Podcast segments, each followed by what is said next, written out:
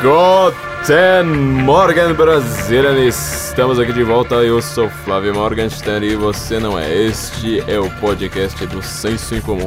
Neste podcast nós estamos certos. Se você discorda, você está errado.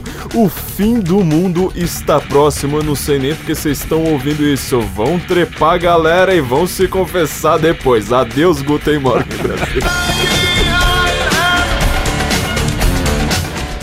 Acabou. Ô, ô, Felipe, parece que mataram o Arquiduque lá, na, no, lá No no, Irã, no, no Iraque, no caso, né? Iraque, mataram é. o Arquiduque, o herdeiro do trono lá no, no, Iraque e agora vai começar a Terceira Guerra Mundial. A gente tá até ouvindo aqui, ó, Bagdad, é Heavy Metal Bagdad. Olha só que nome de banda, Heavy Metal Bagdad. Isso aqui é em sua homenagem, tá? Sabe Não tem Heavy Metal Beatles, tem Heavy Metal Bagdad. Você sabe que esse ano eu, eu, eu te falei até, no fim do ano passado eu comecei a tirar o The Trooper na The guitarra. Em sua homenagem, eu, vou, eu não vou morrer ainda antes de aprender uma música desses caras. You gosta, take my life, Maiden. como de- desses caras que eu gosto. You take my life, but I'll take yours too. If you're a musket, but I'm running through. Essa música fala sobre a Guerra da Crimeia. A Guerra da Crimeia foi uma guerra disputada no século XIX, né? Uma passagem ali do XIX. O The Trooper, né? The Não Trooper do Iron Maiden, exatamente. E ela fala sobre. Essa Guerra da Crimeia foi a primeira guerra que teve Cruz Vermelha.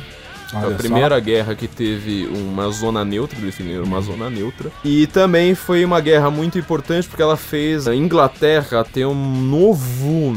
Uma nova visão geopolítica a respeito da Europa continental, que ela começou a tratar não mais a França como a sua inimiga pública número um, mas a Rússia. E a Rússia foi vista, porque assim, a Rússia é. Pergunte pro Napoleão e pergunte pro Hitler, ela é um país que tem uma defesa própria muito grande chamada inverno, né? Um país que pra você Ganhou invadir- várias guerras, né?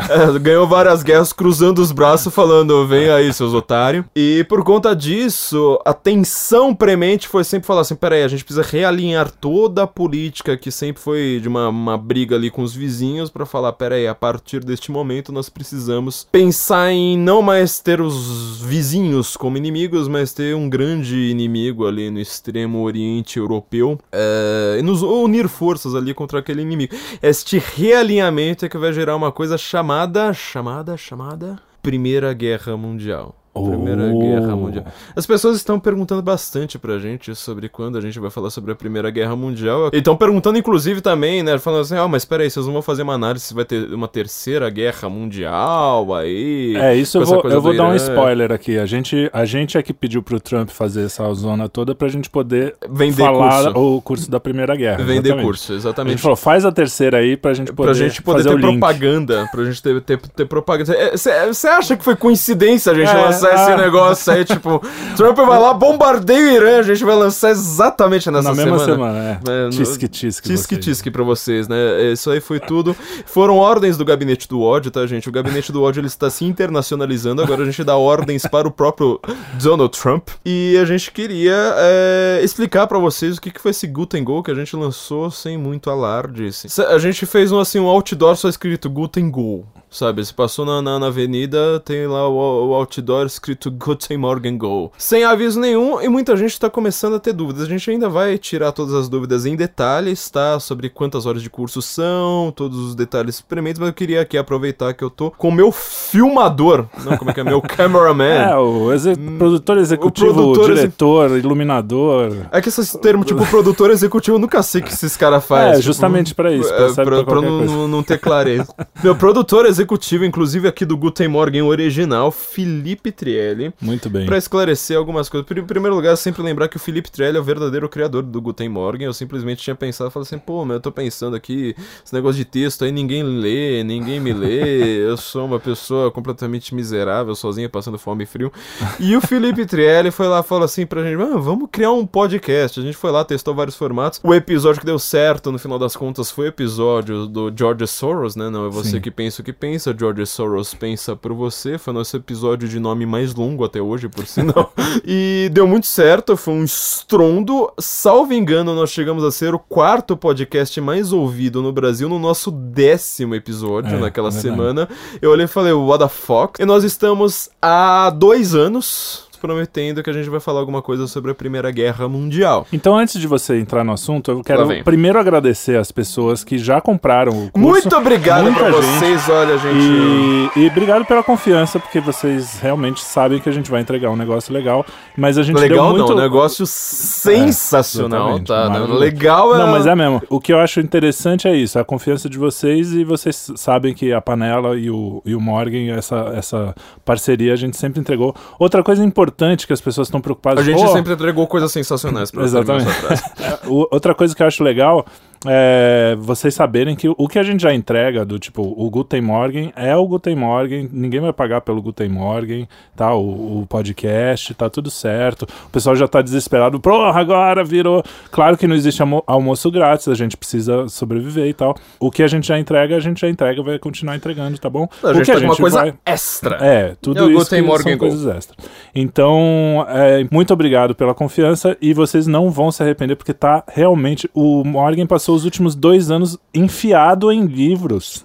Eu vou contar uma história, na verdade, pra vocês que é muito simples e elucidativa de por que que tá acontecendo, inclusive, com o site, por que que a gente tá tão enrolado, etc, etc. O principal livro que eu estou usando para estudar a Primeira Guerra é o Rides of Spring, do Mildred Eckstein. Eu acho que ele é uma análise, inclusive, intelectual e cultural a respeito de por que que a Primeira Guerra Mundial, ela mudou o mundo completamente. Tipo, a Segunda Guerra Mundial, ela mudou a vida de muita gente, porque muito mais gente morreu na Segunda Guerra do que na Primeira, óbvio. Teve o horror do Holocausto, teve bomba nuclear, teve batalhas horrorosas. Mas eu, já dando spoiler aqui, né? As duas batalhas mais horrorosas da Segunda Guerra Mundial, que foi o cerco de Stalingrado e a batalha de Okinawa, né? No Extremo Oriente, aquela do filme Até o Último Homem. Eu, pelo menos, eu não, entendo tanto assim de cinema. Acho que eu nunca vi um filme que retrate tão bem a guerra quanto aquele filme, porque ela mostra exatamente o que, que, é, que é você chegar lá, tem todo aquele histórico, né? Tipo, ah, um amigo que o cara faz no, no, no quartel, não sei mais o que. Ali é questão, assim, sabe, de dois minutos todo mundo morreu, entendeu? a exatamente. guerra não era. É um filme bem brutal nesse aspecto. Essas duas batalhas da Segunda Guerra são as du- duas batalhas mais horrendas, né? O cerco a, a- Stalingrado, inclusive, é, foi o que deu origem ao mito de que comunista come criancinha, porque há relatos de fato de canibalismo ali. É, só que assim, não tem nada documentado. Há Olha relatos, né? É, então pra você ver como é que foi um horror. Você pode perguntar pra qualquer historiador militar, eles vão falar: essas duas batalhas horrendas da Segunda Guerra, elas são mais ou menos tipo uma semana típica na primeira. Uhum. Porque. Tudo bem, né? é, matou muito mais gente, mas assim, você prefere morrer de tiro do que morrer das formas horrendas como você morria lentamente na Primeira É. Guerra Mundial de maneiras brutais.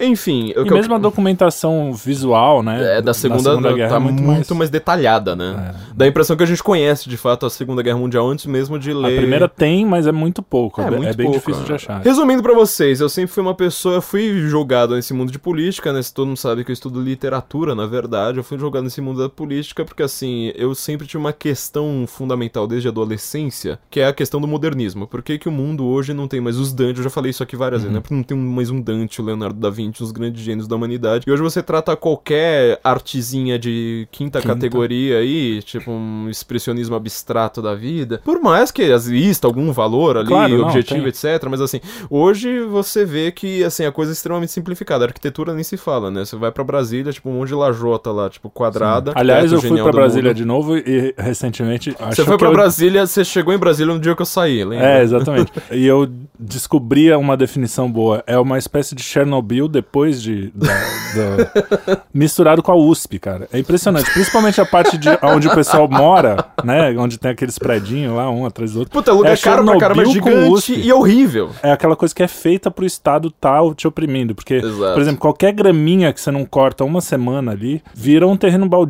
Então é uma espécie de Chernobyl mesmo, porque parece um monte de terreno baldio com umas casinhas tudo igual. É, é impressionante. Então eu sempre tive essa questão, assim, por que, que as pessoas hoje glorificam quadrados e retângulos, sabe? Eu não, não, não entendia isso. E desde a adolescência, quando você tava estudando modernismo, aquelas coisas que vai cair no vestibular e tal, você falava, meu, isso é uma merda, por que, as pessoas estudam isso? Ah, eu tive uma aula aqui sobre Divina Comédia, uma aula sobre Hamlet, meu, as coisas sensacionais, sabe?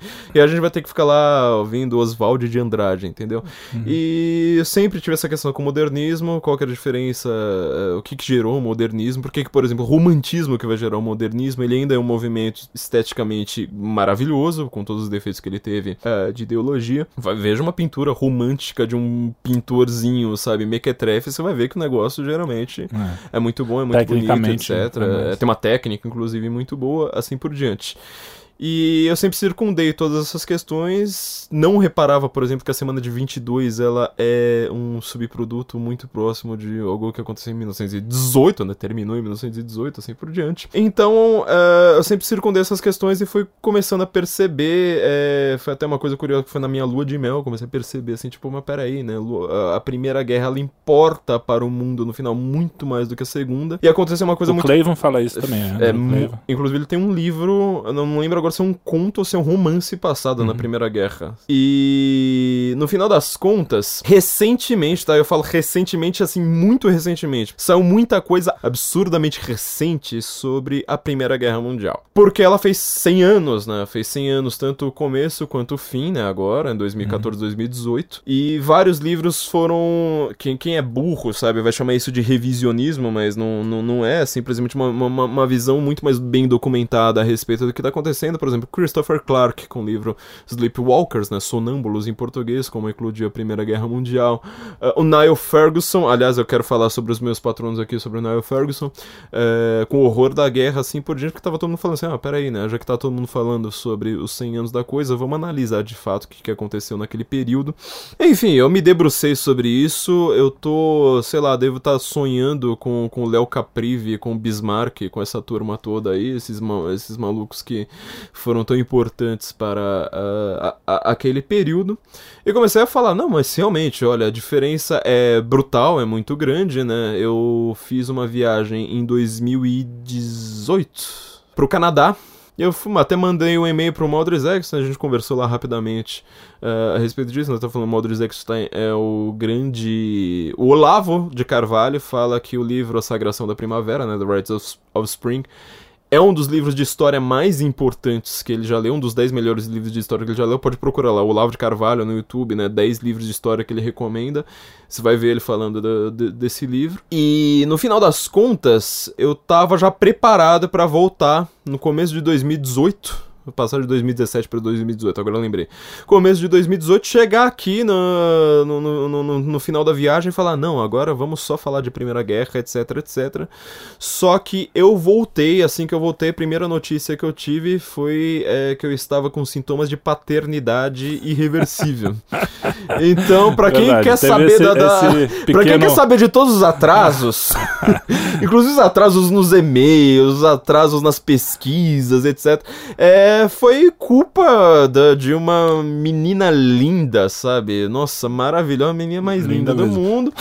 E foda-se. eu tô preocupado com isso, entendeu? Então, Mas assim, é eu tava querendo que... realmente fazer em 2018, sabe? No, no celebrando, né? Ce celebrando, de certa forma, 100 anos o ali fim. do final da, da guerra. Mas não rolou, cara. Eu tava lendo sobre como trocar fralda, sobre como se desenvolve um bebê. Sobre... Então, meu, não, não rolou. Não, não rolou. e quem, quem tem, tem filho ou teve é, sabe que os dois primeiros anos são os, os anos mais complicados da história. Pra mim, eu sempre eu ficava me perguntando como que alguém tem irmão. No final acabou tendo. Meu você, acabou ter, você acabou tendo dois, né? Mas, Mas eu falo, como é que alguém no mundo consegue? Como é que a gente evoluiu? Como é que a humanidade chegou até aqui? É, porque você como fala, é que o cara, cara faz isso limite, de novo, velho. passa por isso de novo. Os dois primeiros anos. No, no, meu, tem gente que gosta de bebezinho. Eu gosto dos. Fez dois anos, aí começa. É só alegria. Mas até ali é, é, é muito trabalhoso. É, isso é só pra explicar os atrasos, o que, que a gente tá pensando, na verdade, é o seguinte: o que, que vai ser esse tal de Guten Go? Guten Go, na verdade, é uma plataforma interna do site, tá? O endereço ele é muito fácil, tá? De decorar: go.sensecomum.org. É só colocar go ponto na frente. É. Guten Go. O Guten Morgen Go, ele vai ser uma plataforma de cursos que a gente tá fazendo. Então, assim, o podcast continua. Os patronos, logo, logo, a gente tá pensando o que, que a gente vai. O que eu tô reclamando do Patreon, do Apoia-se há muito tempo, né? Porque eles não são plataformas assim. Eu só, só posso escrever uma coisa lá, eu não tenho controle então, então eu falo assim, ah, por que, que você não deixa, tipo, a senha mais fácil? Não sei mais o que. Não, é que eu só posso fazer post lá. Mas a primeira coisa que a gente pensou em fazer foi este, este podcast. Na verdade, não é um podcast, né? É que a gente vai explicar agora.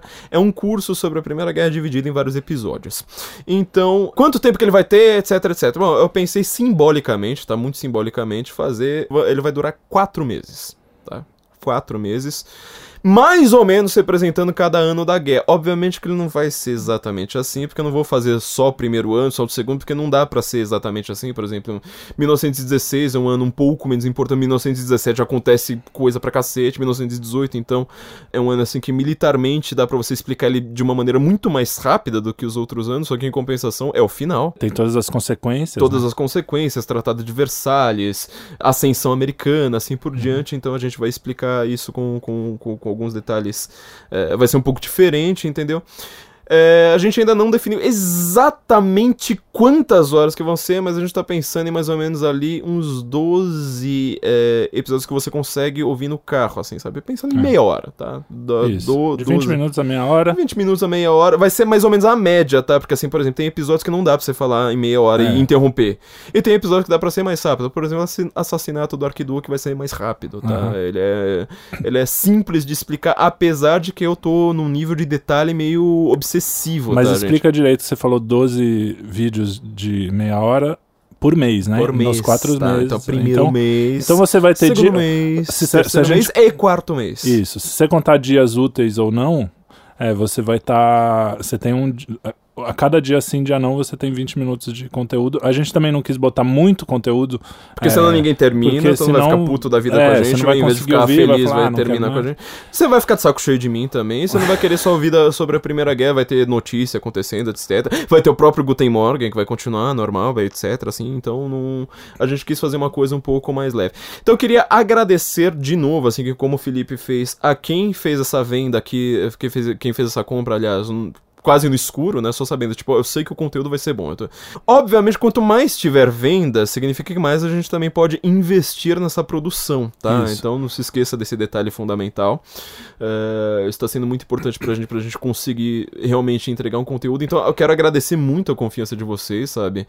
E sobre os nossos patrões, eu quero falar o seguinte: a gente ainda não tá definido, assim, 100% batendo martelo, apesar de também gastar muito tempo com reuniões, com não sei mais o que, a respeito de o que, que a gente vai fazer com o Patreon com Apoia-se. Patreon pra, em dólar, né? Pra quem já conhece, patreon.com.br senso em comum, apoia-se em real, apoia.se barra senso em comum. A gente ainda não bateu o martelo que a gente vai fazer, só que a gente queria entregar algumas coisas específicas aqui para os nossos patronos, tá? Então, o que, que a gente fez? A gente fez essa pré-venda, esse episódio tá sendo lançado na quinta-feira, Uh, uh, esse, esse, essa pré-venda, é, esse pode, este aqui, este aqui é que, que, você tá ouvindo tá agora, falando, né? esse, esse aqui que você tá ouvindo agora.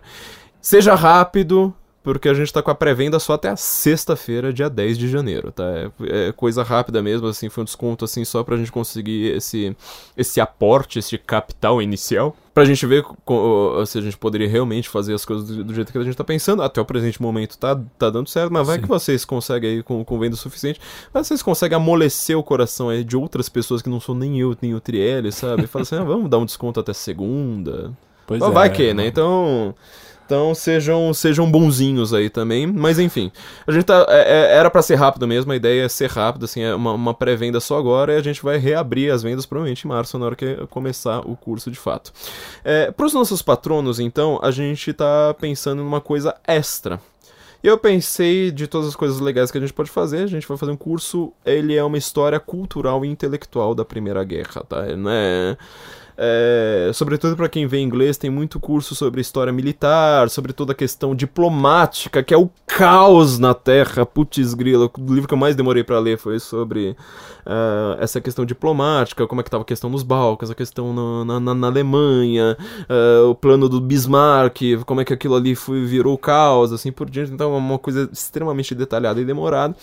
É, então, para os nossos patronos especificamente, a gente vai ter duas coisas legais, que é, em primeiro lugar, explicar o que foi a crise, a famosa crise de julho de, 2000, é, de, de 1914, com mais detalhes. Tá, então assim, eu não quero. Porque assim, se eu for explicar todos os detalhes da crise, qual uh, embaixador não gostava de qual outro, o que, que cada um tava pensando, por que, cada um tava puxando o tapete, enfim, virou vi, um, um, assassinato na Bósnia de um herdeiro do trono do, do Império Austro-Húngaro, vira uma guerra mundial que vai parar no Japão, na Austrália, inclusive na América do Sul. E sabe qual foi o único país da América do Sul que entrou na Primeira Guerra Mundial? Qual? Brasil. Olha só. É, nós somos é. os únicos a lutarmos. Criamos o um hospital na França, inclusive, tá? Não, não, foi, não foi pouca coisa, não. A gente fez coisa importante ali na Primeira Guerra. Essa crise ela vai ser explicada um pouco mais em detalhes, porque assim, eu, eu, quando eu comecei a fazer, a definir como, como é que seriam as aulas, etc., eu reparei que ficaria muito chato ficar explicando todos os detalhes de cara. Você iria falar, puta, mas isso aqui tá, tá, tá, tá infernal, eu tô querendo ver tiro e tá Tá, tá muito chato. Então, pra, sobretudo para quem é, é de RI, tá? Quem estuda RI, tem lá a explicação em mais detalhes e, sobretudo, como eu falei agora há pouco, nesses últimos, vamos dizer, 5, 6 anos aí, sei lá, pelo menos desde 2014, muitos livros saíram sobre a Primeira Guerra Mundial. Vários deles não foram traduzidos, tá? Mas muitos livros saíram sobre a Primeira Guerra Mundial explicando em mais detalhes e com visões assim, falando assim: olha, geralmente o que é entendido é que a culpa foi inteira da Alemanha e todo o resto ali tava tipo, oh, nós fomos agredidos, assim por diante. É, o Niall Ferguson, por exemplo, é o maior exemplo, ele escreveu o livro Horror na Guerra, mas tem alguns outros livros também bastante interessantes a respeito disso. O Horror na Guerra, escrito por um inglês, tá? O Niall Ferguson é inglês, e ele tá botando toda a culpa da Primeira Guerra Mundial na Inglaterra, falando, peraí, a Alemanha não, não, não tinha culpa, ela não invadiu ninguém, etc, etc, assim por diante. Quer dizer, ela acabou invadindo, mas né, é, a, a, o, o, conflito virou essa, este caos, essa, esse morticínio desgraçado que acabou com o mundo. É, gente, você vai entender porque que acabou com o mundo. É, por conta da entrada da Inglaterra. A Inglaterra tinha interesses escusos, interesses que não eram lá muito bonitinhos, etc. É engraçado um cara que ele trabalha é, inclusive em instituições estatais da, britânicas falando uma coisa como essa. É, ao mesmo tempo, teve historiadores alemães, por exemplo, que por séculos foram. Uh, por séculos não, né? Mas por décadas foram entendidos como as grandes autoridades, falando que a culpa inteira é da Alemanha. Tem a questão do próprio Hobsbawm e tal. Então, essa discussão, que é uma discussão pós, ela vai ficar exclusiva para os nossos patronos, tá? Assim você também se, se anima para ser nosso patrono. Fala assim: ah, mas peraí, a gente vai contribuir ali com o seja de entrega um podcast, sabe? Quatro podcasts por mês, a gente tá dando ali 10 reais, mas imagina, 2,50 por, por, por, podcast, cara. Uma coisa assim, sabe? O café que você toma lá depois do almoço, sabe? Que você, o garçom fala, não, vai um cafezinho. O café, às vezes, ele tá duas vezes mais do que isso ou mais, tá? É isso aí. Então, não, é, nosso, nosso trabalho aqui, esse estúdio é caro, tá? A panela é cara. eu tenho que lembrar que eu tô sempre concorrendo com gente muito maior aqui para conseguir o horário para gravar no estúdio, né? Porque o Trielli precisa gravar propaganda. Se, se você já ouviu uma propaganda com uma trilha maravilhosa ali, sabe? É, provavelmente foi, foi obra do Trielli, que a gente não pode citar o nome das empresas aqui, né? Na verdade, não sei, talvez eles não queiram só, mas enfim. É, várias empresas aqui cuidam do estúdio, então a gente tá aqui, sabe, falando, ó, o podcast ele atuou uh, em prejuízo, tá? Na verdade, ele atua ainda em prejuízo. Uh, até o Guten Go, né? A gente espera que o Guten Morgen Go reverta essa nossa situação de miséria, da gente ficar embaixo da ponte pedindo umas moedas, sabe, como aquela lata de fogo, assim, para nos aquecer. Então a gente tá querendo reverter um pouco essa situação com esse curso sobre a Primeira Guerra Mundial. Eu sei que vocês já ficaram bastante animados com com a ideia. E eu vou dizer, tá? É, só que é uma promessa que eu, que eu falo. Lembra que no começo daquele meu episódio sobre o nazismo, que até hoje é o nosso episódio mais ouvido, então eu falo assim, nossa, mas que sensacional. Lembra que no começo eu falo, mas peraí, eu vou fazer só uma introduçãozinha aqui que não tem nada a ver. Ó, nazismo, uh, eu voltei desde o Antigo Testamento, óbvio, até. Uh, a ascensão ali do, do, do, do, das ideias que estavam no século XIX, né? Darwinismo, darwinismo social, etc. Você viu que eu pulei a Primeira Guerra? A Primeira Guerra é a parte mais importante, tá? Então eu fiz só uma análise dos símbolos do, do, do, do, nazismo. Não falei de romantismo, não falei da Primeira Guerra Mundial, não falei dos pogroms na Rússia, assim por diante. Isso que vocês vão ter sobre a Primeira Guerra Mundial é aquele episódio sobre nazismo na anfetamina, tá? É, exatamente. E essa discussão pros patronos, tá? Essa discussão que vai ser um pós, assim, tipo, ah, de quem que foi a culpa? Essa culpa foi da Inglaterra, foi da, foi da Alemanha? Como é que se divide um pouco essa discussão atual que tá rolando? E tá rolando mesmo, tá? É rolando atual. É uma discussão atual que tá rolando agora sobre os efeitos, inclusive efeitos econômicos, tá? Liberal, libertário, esse, esse povo vai adorar isso aí, porque, por exemplo, o sistema financeiro mundial ele foi criado na durante, tá? No meio ali da Primeira Guerra Mundial, foi quando Wall Street começou a ficar importante, tá? Obviamente sempre existiu uh, uma importância nacional de Wall Street para para América, mas uma importância, enfim. Então assim, todas essas discussões, essa, essa discussão pós, sabe, além da guerra, uh, a gente vai dar para os nossos patrões como um presente, porque assim, uh, agradeço aqui a todos os nossos patrões que aguentaram com muita paciência todos os nossos atrasos. Mas ó, a gente tá muito satisfeito com o resultado e uhum. o conteúdo do, do Guten Morgen é um negócio assim, o, o, Morgan ele começa a conversar aqui com a gente, falando mais ou menos o que ele pensou, e cara, é um absurdo, assim, é muito legal. É, é um negócio que te prende mesmo, porque tem tudo a ver com sua vida hoje, não é um negócio uhum. que passou há 100 anos. Há 100 anos, é um, detalhe tá histórico para lá. É. Então, é, é, cara, é, realmente, mesmo o, o curso Guten Go já é o, o, o, basicão, já é um monte de informação. Você pensa que são. Quantas horas a gente estava por. Ah, vai ser mais de 4 horas por mês, tá? Então 4 é, horas no então... manhã, 4 horas no outro. E você imagina isso aí filmado, quer dizer, tipo, a gente tá tentando transformar uma panela em Hollywood. É, é muito tempo de conteúdo, então não é. A, mesmo com sem os extras já é um monte de coisa. É. E o extra ainda mais. É porque a primeira guerra é muito material. É, realmente o Morgan, cada vez que ele fala um assunto, fica três horas só num assunto. Todos os livros que saíram sobre a guerra, sei lá, nos últimos. Na última década, pelo menos, acho que eu comprei todos vários, assim, é que, é, tem alguns livros que são de consulta, né? Por exemplo, eu tenho um livro de fotos da Primeira Guerra. Foi um investimento também brutal, tá? Se eu for pensar só em livro aí, é... sério, foi muita grana, porque eu comprei muito livro que não existe em português, comprei muito tese de doutorado, Primeira Guerra na literatura. Ah, aliás, esquecemos de falar disso, né? Se você comprar agora, só agora, é, até mês, isso só pra agora. sexta-feira. Até é. sexta-feira. Ou se vocês forem até bonzinhos, amolecer no coração de, de terceiros aí. a mais, não, é. Mas eu não vou ser eu que vou dar, né? Isso aí é, não, está sob a, minha, sob a minha alçada de decisão. Mas enfim, comprando só até agora. Um presente aqui para quem comprou nas escuras, tá? Como a gente tá agradecendo, um presente especial vamos falar sobre como a Primeira Guerra afetou a literatura. Você comprando só agora, você vai ter acesso a este conteúdo que é só pra, só pra quem comprou aqui na, na, na escura, tá? Como um presente aqui para vocês. Primeira Guerra na literatura, só pra lembrar, ó, vocês têm que lembrar de Virginia Woolf, vocês têm que lembrar de James Joyce. Dos autores alemães, ó, Thomas Mann. Hofmannsthal pouca gente conhece no Brasil, porque eu acho que não tem obras em português, mas tipo, o cara, sei lá, o cara que mais explicou o século XX, e ele morreu no comecinho do século XX. O Robert Musil, lembra que você entrava no blog do Reinaldo Azevedo, ele tinha um trechinho tinha lá do, é. do, do, do, do Musil. Então, Robert Musil. O Homem Sem Qualidades. O Homem Sem Qualidades. É, é um livro gigantesco e, e, não é terminado ainda, né? O livro. Ah, é? é? Pois é, ele morreu sem, sem completar o livro. É, é uma coisa maravilhosa também. Até os próprios livros de, de sobre a guerra, né? O Noda de Novo no Front, do Erich Maria Remarque é, virou amante da Marlene Dietrich. Ó, cara, Olha foi, foi, foi poderoso. E os dois eram alemães e foram se conhecer na América. E por outro lado, por exemplo, tem o, o Erich Maria Remarque com Nada de Novo no Front, é uma elegia contra a guerra. É um livro extremamente pacifista, falando, oh, essa guerra foi um, um absurdo, não sei mais o que. Ao mesmo tempo também, é, são memórias de trincheira, né, de um cara que ele tava com, lá, com 17, 18 anos lá na, nas trincheiras. Ao mesmo tempo tem, por outro lado, o livro do Ernst Junger, assim, em alguns aspectos eu acho mais bem escrito, inclusive, que é o Tempestade de Aço. Tá? O Tempestade de Aço, ele é, me é a mesma coisa, quer dizer, um cara com a mesma idade ali na guerra, só que ele fala, não, o patriotismo, os valores do heroísmo, de você estar tá ali na guerra e quando você vai ver, você fala assim: meu, os dois livros são maravilhosos, eu não consigo chegar a uma conclusão ali muito clara. Porque assim, essa guerra foi realmente um absurdo, só que ao mesmo tempo uh, você vê o, o, um, um, cara como Junga, uh, ele tá querendo falar daqueles valores que a gente perdeu, que essa guerra justamente jo uhum. jogou pra fora. O heroísmo, a honra, a coragem. Ninguém mais fala disso, é. sabe? Na política, por exemplo. É, virou e... niilismo, né? É, essa tipo. Sem Deus, sem...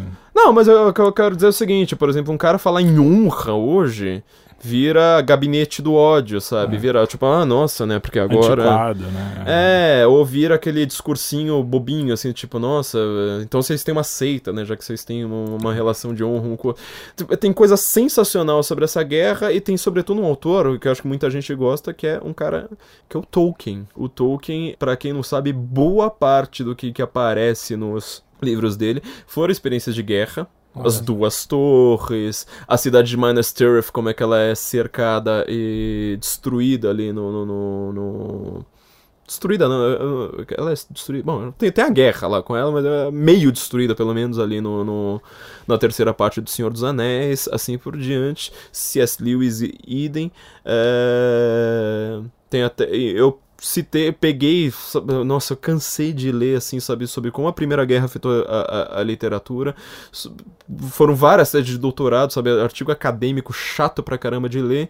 E muita coisa sobre o Tolkien, tá? Porque isso, o, o Tolkien é muito bem documentado. Acho que foi o autor mais bem documentado que eu vi sobre como ah, a, Primeira literatura dele foi afetada pela Primeira Guerra. Então, esse conteúdo, assim, também tá sensacional. Então, não se esqueça de continuar sendo nossos patronos, saber, tipo, ah, ó, vocês fazem toda a diferença na nossa vida, a gente consegue fazer o trabalho e consegue fazer pesquisa, sabe, largar tudo, assim, sabe? Tipo, É. Lembro que eu era tradutor, eu era revisor, eu ficava cuidando, sabe, de coisa muito mais burocrática. Eu cons consegui largar tudo e cuidar do senso em comum por, por conta de vocês.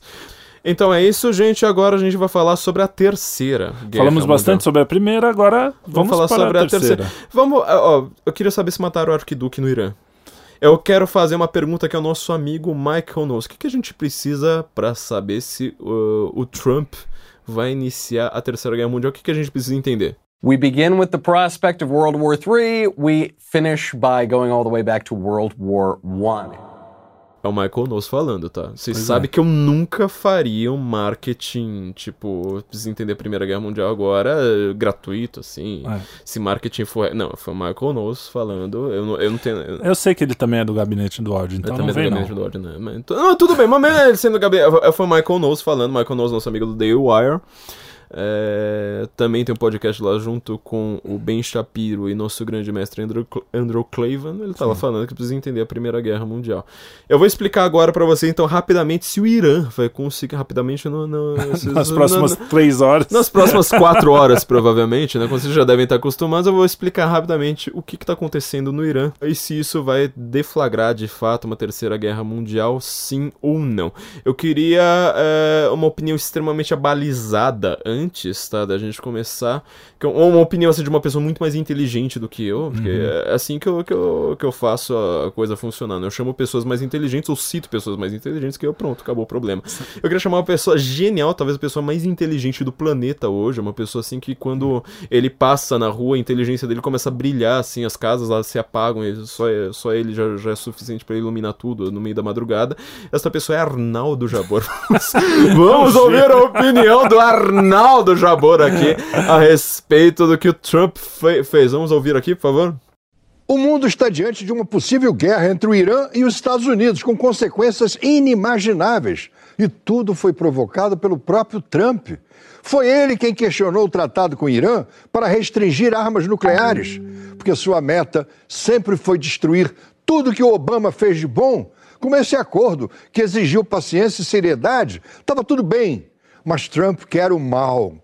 Ele precisa de inimigos. Felipe, te surpreendeu esse. esse Impressionante. Agora eu preciso correr para as montanhas. Run Hoje, to the né? Hills com Iron Porque Maiden, tem um, óbvio. psico- tem um psicopata no poder na Casa Branca. Não era o. E, e- e o mais engraçado é ele falar que o, o Obama, ele destruiu tudo que o Obama construiu, cara. Tudo de bom que o Tudo- Obama fez. A gente Puta vai que comentar tudo de bom que o Obama fez, mas sabe o que que é mais surpreendente nesse vídeo? Mais surpreendente de tudo, que eu acho que é realmente assim o ponto fundamental desse vídeo. Qual? Cara, eu sou um bosta. Eu nunca.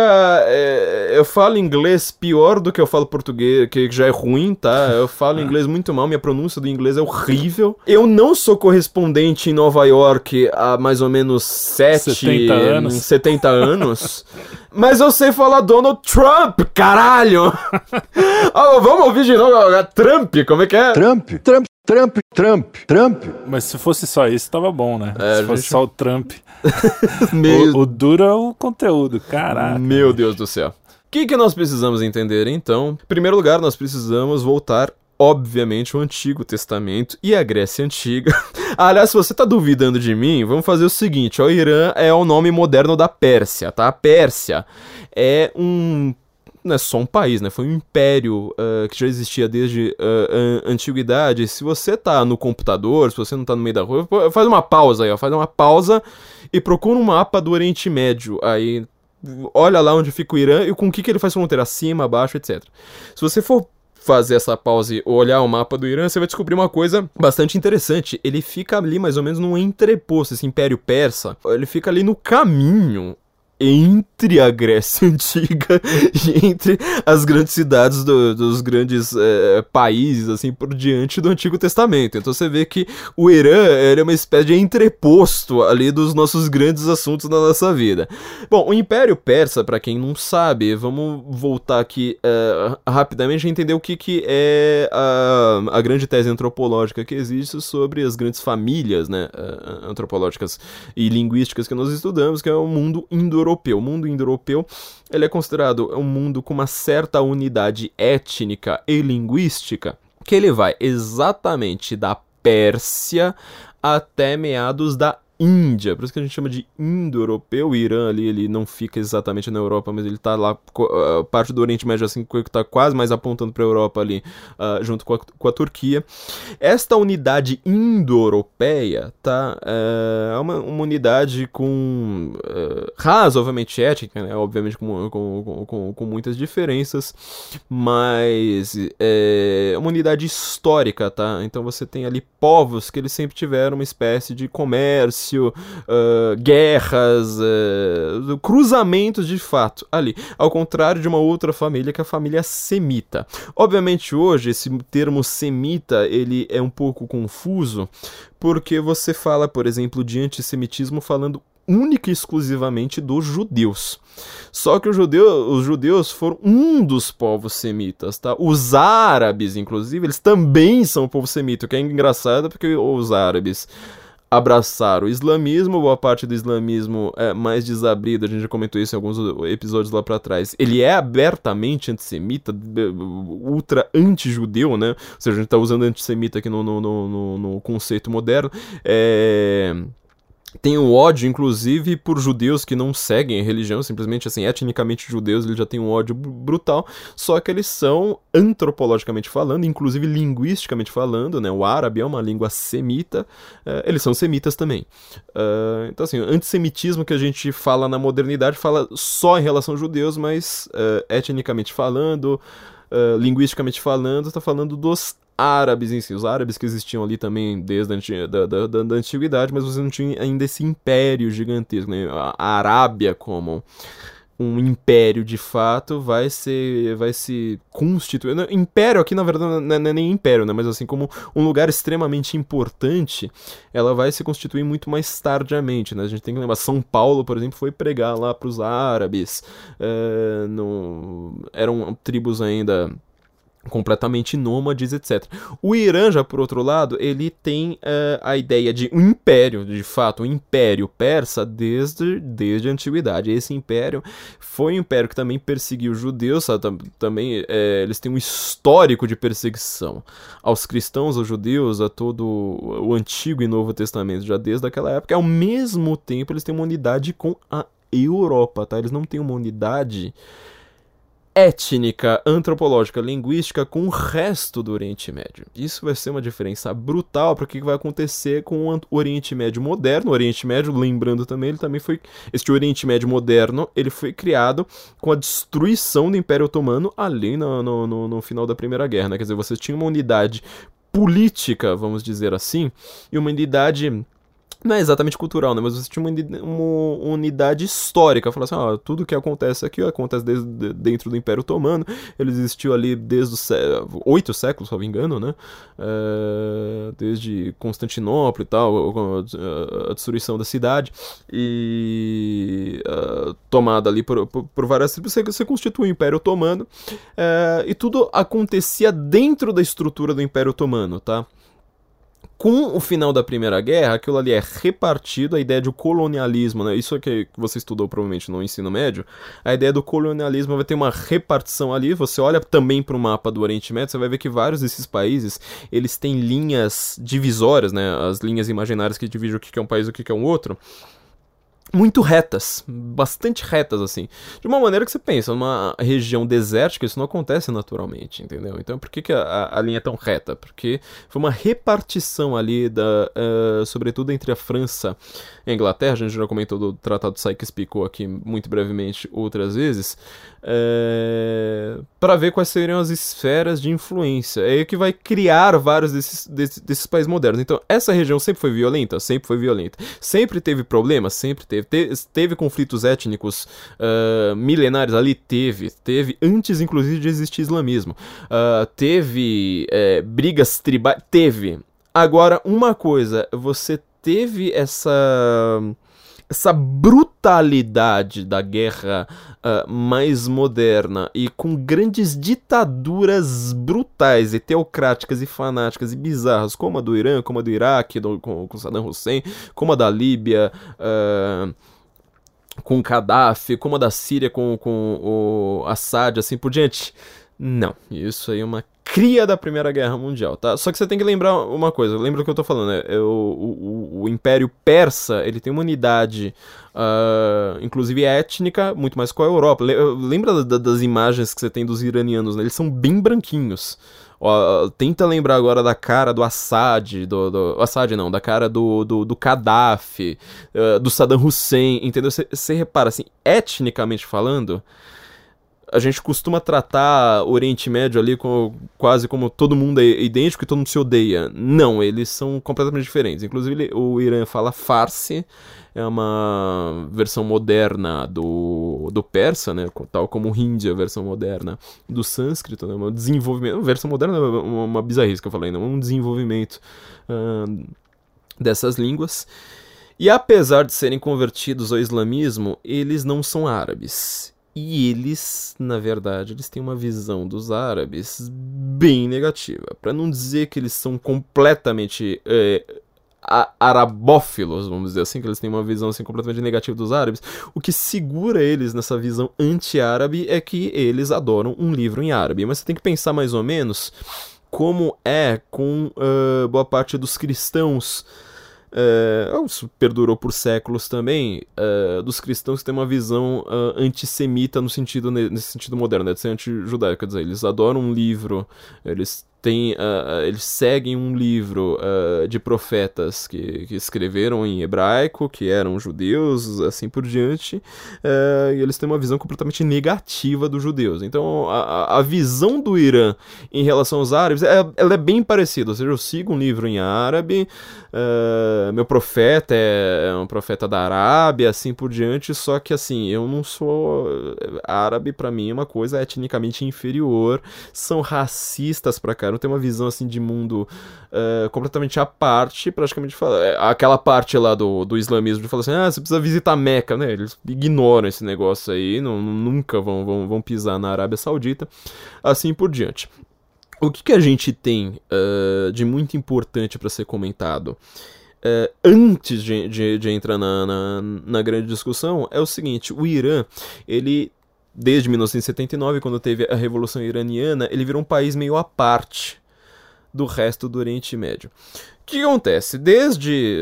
Já, dando spoiler aqui né, do nosso curso sobre a Primeira Guerra Mundial, desde a Primeira Guerra Mundial, desde o final da Primeira Guerra Mundial, quando você esfacelou o Império Otomano, que ele tinha relações com as potências centrais, ou seja, tem até hoje a Turquia tem muitas relações com a Alemanha, tem palavras do alemão, por exemplo, que, que vem do turco, né? Como, por exemplo, é, sei lá, na palavra para desconto, né? Barat. É, vem do, vem do, da língua turca, não, não, não, não, vem do, do árabe, vem da língua turca. Eles tinham uma relação ali um pouco próxima com o Império Austro-Húngaro, com, com a Alemanha. O Irã, ele tem uma, tem uma espécie de continuidade dessa relação, tá? Com uh, um mundo mais é, fechado ali. Sabe? Eu tô pensando na Alemanha, na, na, no pior momento da Alemanha em sua história, tá? Alemanha ali da República de Weimar, a, Alemanha do, do nazismo. Lembre-se que Irã e Ária, tá? Lembra aquela palavra que o, que o Hitler usava para descrever a sua raça, a suposta raça que, que, que era própria dele, no final das contas ele, ele nem era ariano, né? É, Irã e Ária são palavras que não, não são só parecidas. O principal banco do, do, do Irã chama Banco Ariano, quer dizer, eles se consideram arianos. O Hitler reconhecia os persas como arianos. Tá? E a política iraniana, você pode reparar que apesar de todo esse discurso que eles fazem para fora, né, comparando Trump a Hitler, não sei mais o que, a política iraniana ela é muito parecida com a do Hitler.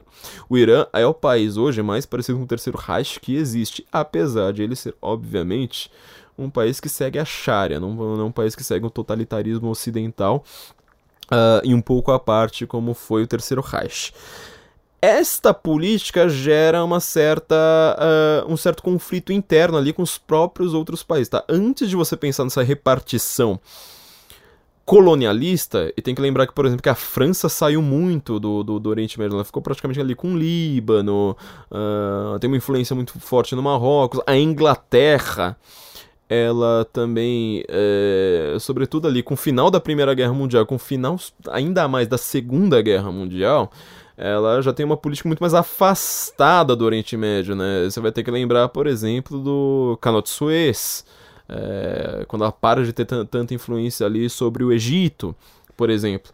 Estes países europeus eles se afastam um pouco. O Irã, ele tem uma visão ainda, sabe, quase quase nazista, de fato. Visão completamente antissemita, um lugar assim que judeu dificilmente consegue ter, ter uma sobrevivência ali muito muito muito uh, que vá muito para frente. Na Arábia, acho que hoje eles já são proibidos inclusive, né?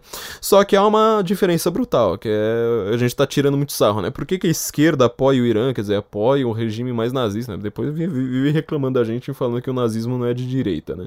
Apoia um regime como o Irã que mata homossexuais, que mata mulheres, quer dizer, teve mulher que foi é, enforcada por matar um estuprador, quer dizer, pela Sharia. É o contrário, né? Quer dizer, a mulher que perde a sua honra, né? que ela se torna motivo de vergonha por ter sido estuprada. E aí o único jeito de você punir o estuprador é se tiver quatro testemunhas, que é um negócio que nunca vai acontecer na, na vida. É, acho que pelo vi se não me engano no Jihad Watch ou no Sharia Watch, não lembro agora qual dos dois. Parece que desde que eles conseguem computar isso, teve questão assim de dois casos de você conseguir punir um estuprador por, por, por conta disso através da lei da Sharia. É, isso em tipo em um século. Então você vê como é que é uma lei completamente bizarra. Já você punir a mulher, enforcar a mulher por ela ter matado o estuprador é uma coisa comum. Como é que a esquerda consegue defender um regime desse? Aí eu já sei que o esquerdista vai lá, já tá assim, sabe, no gás, já, já tá pilhado pra falar: ah, mas vocês defendem a Arábia Saudita. A Arábia Saudita você também não consegue entrar sendo judeu asterisco aí, é onde entra Donald Trump. Aprendi a pronunciar, viu, Jabor? Se eu consigo pronunciar Trump, Trump, se eu consigo pronunciar Trump, eu acho que você que viveu em Nova York a sua vida inteira, sabe? Acordando três horas da tarde, lendo o editorial do New York Times e, e copiando, como diz o Olavo de Carvalho, acho que você consegue pronunciar também. A Arábia Saudita está se abrindo ao mundo. É isso que a gente precisa entender. Quer dizer, você olha para o Oriente Médio, olha para lugares como Dubai, aliás, o Irã está ameaçando agora bombardear Dubai, né? Você olha para lugares como Dubai, é, Emirados Árabes, né? É, sei lá, esses países que estão agora se modernizando bastante, recebendo grande prêmio de Fórmula 1, é, esse tipo de coisa. Eles estão pensando realmente, falar assim, olha, se a gente não vai se ocidentalizar, nós pelo menos seremos países ricos, prósperos, decentes, com alguma preocupação, sabe, em termos mais seculares, quer dizer, a gente não vai simplesmente sair aplicando Sharia para cima e para baixo, assim por diante. A Arábia Saudita, que é um país extremamente recente como o Irã, né, o Irã uh, foi criado ali depois da, da, da, da, da Primeira Guerra Mundial, ele vira de fato essa teocracia bizarra que é hoje, sendo que ele era o país mais ocidentalizado, né, que mulher podia ir à praia de biquíni, etc. Do dia pra noite, na Revolução ali de 1979, é, a Arábia também ela é, é, criada recentemente aqui, mais ou menos no, no na, na, passagem ali do século pro século 20 por família. A família, que é, inclusive dá nome né, ao, ao país, né, era, era, o Império Árabe, de repente viram sauditas, por causa de uma família. Depois tem algumas questões ali internos. Tem alguns textos nossos que a gente está explicando isso, sobretudo quando a gente está falando do 11, do 11, de setembro, explicando como é que a, a, a, criação da Arábia Saudita. A Arábia Saudita ela está começando a aceitar alguma abertura. E olha que a Arábia Saudita, tal como o Irã e tal como o Estado Islâmico, são países que aplicam a Sharia de uma maneira um pouco mais avançada, quer dizer. É, judeu não podia pisar ali, só que você tem que lembrar, o genro do Trump é judeu, ele pisou na Arábia Saudita. Foi um fato histórico gigantesco que é para ser aplaudido para todo quanto é lado, e como todo mundo simplesmente é, lê na mídia que o Trump é o demônio, vai lá e fala: não, o Trump é bizarro, ele defende a Arábia Saudita, não sei mais o que ele não defende, tá? A direita não defende a Arábia Saudita. A direita não defende o Corão. A direita não defende é, chibatar mulher. A, a direita não, de não, defende enforcar gay, degolar as pessoas simplesmente por discordância dela. O que, que a direita consegue fazer é falar assim: olha, tem alguns caras, como era o Mubarak no Egito, uh, antes da Primavera Árabe, como eram os sauditas, assim por diante, que você consegue dar uma certa controlada de fundo. Fala assim: olha, você quer realmente que a gente compre seu petróleo? Porque petróleo petróleo, imagina, né? Os caras podem ter o petróleo que for, mas enquanto você não compra, não serve para muita coisa. Você quer que a gente compre uh, o, o, seu petróleo? Então vamos negociar agora uh, em termos mais, claros. Tipo, não dá para você deixar as mulheres dirigirem. Não dá para uma mulher aparecer sem chador na rua sem ser chibatada, assim por diante. Várias dessas coisas aconteceram recentemente na, na, na Arábia. Este é um ponto. Lembra quando o, o, Trump, logo que ele foi eleito, a gente comentou isso no, no, no Senso em Comum, quando comentamos aqui no Guten Morgen também várias vezes, é, que liberais, inclusive essa, essa, essa new left que está surgindo né, no, no, no, no, no Twitter, que são pessoas não conservadoras, são pessoas liberais é, que supostamente são anti-esquerda, mas eles acabam comprando todo o discurso da esquerda. Essa turma toda falava assim: ah, o Trump ele não é de direita de fato, porque ele é protecionista. Ele não defende o livre mercado, porque ele não tá defendendo o livre mercado, ele tá lá colocando um monte de medidas, não sei mais o que. Em primeiro lugar, é, livre mercado, meu amigo, ó, presta bem atenção no que você tá falando. Livre mercado não é mercado obrigatório. Então, quer dizer, o Trump, ele não é uma pessoa simplesmente falando assim, ah, tem que negociar, tem que, nego tem, tem que ter comércio, tem que ter, comer comercializar com todo mundo. Não, livre mercado é você, assim, inclusive, recusar, falar, não quero comercializar com você. É o que ele tá fazendo com a China, que ele falou que trade wars, né, são, são guerras fáceis de ganhar, como é que chama isso? É guerra cambial. Guerras cambiais são guerras fáceis de, de, de ganhar. É... E o que ele fez com a Arábia Saudita é justamente isso. Fala assim: ah, vamos, vamos, vamos negociar. Então agora a mulher vai poder dirigir, assim por diante. A Arábia Saudita tá melhorando a sua qualidade de vida. O Irã tá? Não. O Irã tá piorando muito. O Irã teve uh, vários protestos desde a uh, segunda eleição do Mahmoud Ahmadinejad. É, sempre esses protestos são extremamente violentos, matam gente pra caramba. A coisa lá tá ficando feia. A coisa tá economicamente muito inviável, como diz uh, o Spengler no Asia Times. O Trump, ele tinha. Uh, ele fez a melhor coisa das piores opções que ele tinha, porque eram todas opções ruins. E o Irã também está na mesma situação, ele está lidando com as piores uh, opções na, na, na, sua mesa, ele não teve lá um, opções muito boas e ele está cometendo agora uma série de barbeiragens. O que, que a gente pode analisar agora? Vai ter guerra mundial ou não? Por conta uh, dos ataques. Você já conhece, eu não preciso ficar dando, dando longas explicações aqui, mas enfim, é, em resumo, o Irã ele tá desde outubro, ou pelo menos novembro, salvo engano, foi desde outubro ele aumentou o ritmo de ataques aos Estados Unidos de uma maneira muito muito rápida, muito rápida mesmo.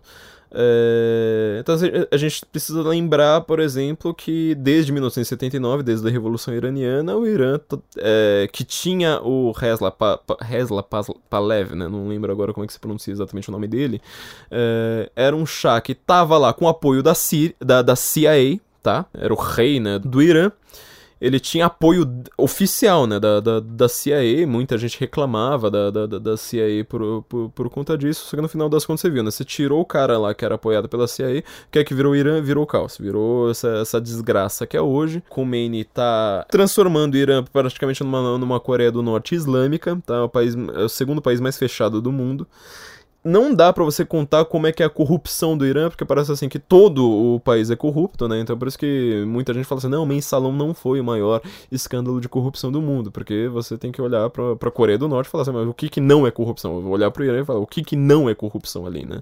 A economia inteira deles é, é, é um escândalo de corrupção unificado. E com essa escalada, quer dizer, eles estão desde 79 gritando morte América, assim por diante. Uh, tem que lembrar do clima do que, que era a Guerra Fria também, né? Você não, nunca teve União Soviética e Estados Unidos se atacando diretamente. Você tinha as proxy wars, né? As guerras por procuração. E ali foi um caso de inúmeras microguerras e guerras grandes, inclusive, que aconteciam o tempo todo. Então era a Guerra do Golfo, a Guerra do Irã contra o Iraque. Quer dizer, né, lembra, né, o Saddam Hussein é um sunita, o Irã é xiita. Aliás, foi essa guerra do, do, do Golfo que fez com que essa diferenciação é, se tornasse importante para a geopolítica americana, o que é um erro brutal, tá? Porque tem muito sunita que mata sunita, os xiitas é, às vezes podem apoiar alguns sunitas, essa não é a diferenciação uh, principal deles, assim por diante. Mas você teve muitas proxy wars, você nunca teve uma guerra direta também entre o Irã e os Estados Unidos. Só que você teve um aumento ali de participação e de intervenções de diversos países, desde a União Soviética, hoje a Rússia também, mas também ligações com o Iraque, ligações com a Síria, assim por diante. Só que nos últimos meses essa escalada ficou muito grande. Voltando um pouquinho no tempo, só para entender esses últimos meses, a gente tem que lembrar que eh, a gente já comentou isso em alguns episódios para trás aqui, né, do legado do Obama, alguns episódios, né, desde a época ali do, da eleição do Trump. Como é que ficaria a nova visão do Trump para o Oriente Médio, como é que ele combateria o terrorismo. A gente teve um episódio para cada uma dessas questões. Basicamente é o seguinte, o Obama, ele tem uma visão anticolonialista. Eu acho isso talvez a, a, a, visão anticolonialista que o marxismo brasileiro, por exemplo, ele é completamente baseado nessa visão anticolonialista, né? Uma, que é meio curioso, porque se você for ver os escritos do Marx, ele não era tão anticolonialista assim, né? Ele achava que tinha povos inferiores, que tinha, os países mais avançados tinham que ir lá e dominar tudo e pronto. Mas o Barack Obama, ele é uma, talvez o maior pessoa mais poderosa, né, mais influente nos Estados Unidos, o grande intelectual deste anticolonialismo. O que, que ele pensa? Ele olha para aqueles países lá, fala assim: ah, Bashar al-Assad é, na, na, na, Síria, o Irã ali com Ahmadinejad, né, assim por diante, como que estava na época dele, o Gaddafi, né, estava no poder, assim, assim por diante. Fala assim: quais desses tiranos estão ali no poder por causa de alguma influência colonialista? É, o cara chegou ali no poder por causa da, daquelas questões lá que começaram ali no final da Primeira Guerra, com a criação de, de diversos desses países, de áreas de influência, é, de tiranos que são apoiados de certa forma, ou às vezes mais massivamente por um lugar ou por um país ou outro, como é o caso do é, Egito com influência uh, britânica, Líbano com influência francesa, assim por diante. Ele começa a falar assim: não, eu quero ser anticolonialista, eu vou pegar esses caras que eles estão ali por questões coloniais e começar a ir contra.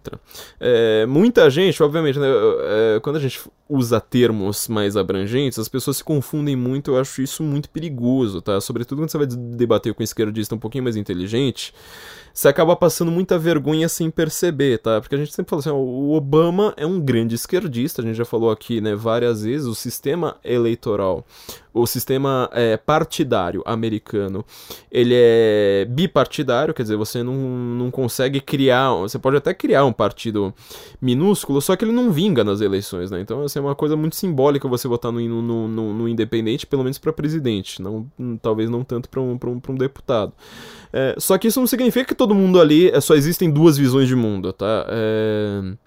O que acontece é que, assim, é como você criar. Você pode criar essa, esse sistema bipartidário no, no, Brasil com toda facilidade. Simplesmente falar assim: olha, partido tem que ser tão grande que vão sobrar dois partidos. No final das contas, a disputa, por exemplo, entre Ciro, Lula, uh, sei lá, Marina Silva, etc., ela vai ser toda na, nas internas. E aí eles vão estar todos no mesmo partido. É, e no final das contas, na discussão interna, né, na, na, na interna, vai ter só uh, uma votação ali pra lutar contra quem tava, sabe? Com o, o Alckmin, o Meirelles, o, o, o Bolsonaro e todo mundo ali, o Novo, uh, todo mundo ali no partido de, dire de direita. Então, assim, é mais ou menos a mesma coisa que a gente, sabe? Tem várias visões ali de mundo, só que a discussão fica todo mundo filiado no mesmo partido. É, basicamente, é, é quase essa única diferença, tá? É, então, o Obama, ele não é um moderado, como, como os jornalistas brasileiros uh, descrevem. Fala assim, não, mas ele é um democrata, né? Ele não tá afiliado ao Partido Comunista. De onde vocês tiraram que ele é comunista, que ele não sabe mais o que... Meu, o Obama é o PSTU, tá? Do, do, dos Estados Unidos. O Obama é um ultra radical, ultra radical. Só que quando ele ganha a primária, ele tem todo o aparato do partido junto com ele. Como, ainda por cima, uh, o establishment, tanto na mídia quanto na academia, quanto a burocracia americana se radicalizou muito, ele teve toda a facilidade para governar sempre com apoio geral. Essa visão anticolonialista do Obama, tá? No final das contas, elas acaba favorecendo umas coisas bem esquisitas para você que simplesmente fala, ah, colonialismo é ruim, né? Não sei, aquela coisa que você aprendeu na, na, na, na escolinha lá com o professor trotskista. Colonialismo é ruim, então é bom que o Obama seja anticolonialista. Só que isso vai ter algumas consequências meio bizarras, para dizer o mínimo, tá? Porque, por exemplo, você vai lá, reclama do Mubarak, lembra da Primavera Árabe, meu livro, como eu, eu falei muito rapidamente, en passant, no, no, no, começo do livro sobre isso, mas assim, pense que a Primavera Árabe vai gerar Occupy Wall Street, vai gerar os indignados, vai gerar junho de 2013 no Brasil, assim por diante.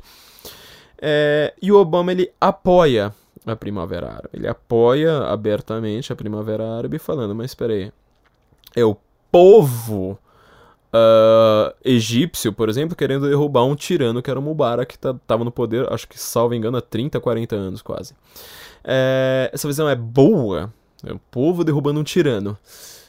Então, é.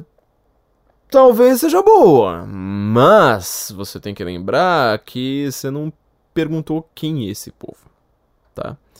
Você não perguntou quem é que tá lá e qual que é o projeto de poder desse povo e por que que, por exemplo, o Ocidente, inclusive os Estados Unidos, sabe, num conluio que eles têm com, com a, a Grã-Bretanha já há muitas décadas, apoiava de certa forma o Mubarak. Significa... Aí você vai ver também jornalista falando para cima e para baixo. Ah, os Estados Unidos apoiam tiranos. Apoiam? Tem certeza? Apoiava a ditadura militar no Brasil? Eles queriam a ditadura militar? Falam, não, a melhor coisa que existe para o Brasil é a ditadura militar. Não, eles estão simplesmente olhando e falando assim, mas peraí, tem duas opções aqui. Ou tem oposição, ou tem esse tirano às vezes o tirano é melhor. No caso de um, uns países bizarros tipo Oriente Médio, é. Por quê? Você tirou o Mubarak do poder, eu sempre tiro o sarro disso, falei disso duas vezes no meu livro.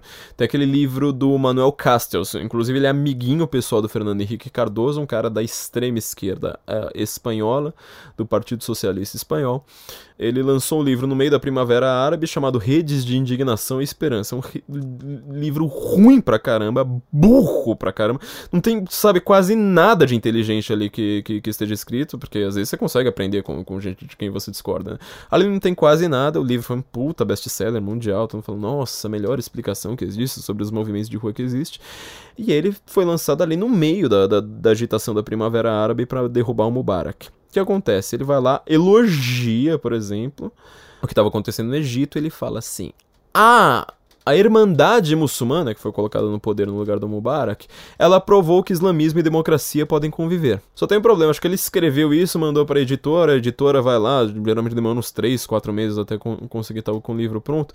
Na hora que o livro veio, a Irmandade Muçulmana já tinha sido colocado na colocada na ilegalidade no Egito, porque ela estava matando a rodo tá? Então você tem que entender, ah, por que, que o Mubarak é, é, é, tava no poder? É esse povo não tem a mesma visão de direitos humanos, de democracia que você tem. Eles querem matar uns aos outros. O Mubarak ele colocava um, um ditador brutal, criminoso de guerra, genocida, tudo de ruim que tem. Só que se você não vai fazer uma intervenção no país, uma intervenção militar como as do Bush, sabe, tipo derrubar lá o regime e colocar a democracia no lugar, Bush provou que isso aí é completamente falho, é, você precisa apoiar esses caras. O Irã, ele ficou exatamente na Berlim, porque assim, o Irã, ele não tem boas relações com quase ninguém ali. É isso que precisa lembrar. O Irã é vizinho do Iraque, o Irã odeia o Iraque. O Irã é vizinho, é, é, aí não tão encostado, né, mas assim, ele tem, é vizinho da Arábia Saudita. Não tem assim, eles se odeiam muito mais do que eles odeiam Israel, entendeu? E, o, o, regime iraniano e o regime árabe se odeia muito mais. Tanto é que os árabes estão uh, coligados militarmente com os Estados Unidos contra o Irã.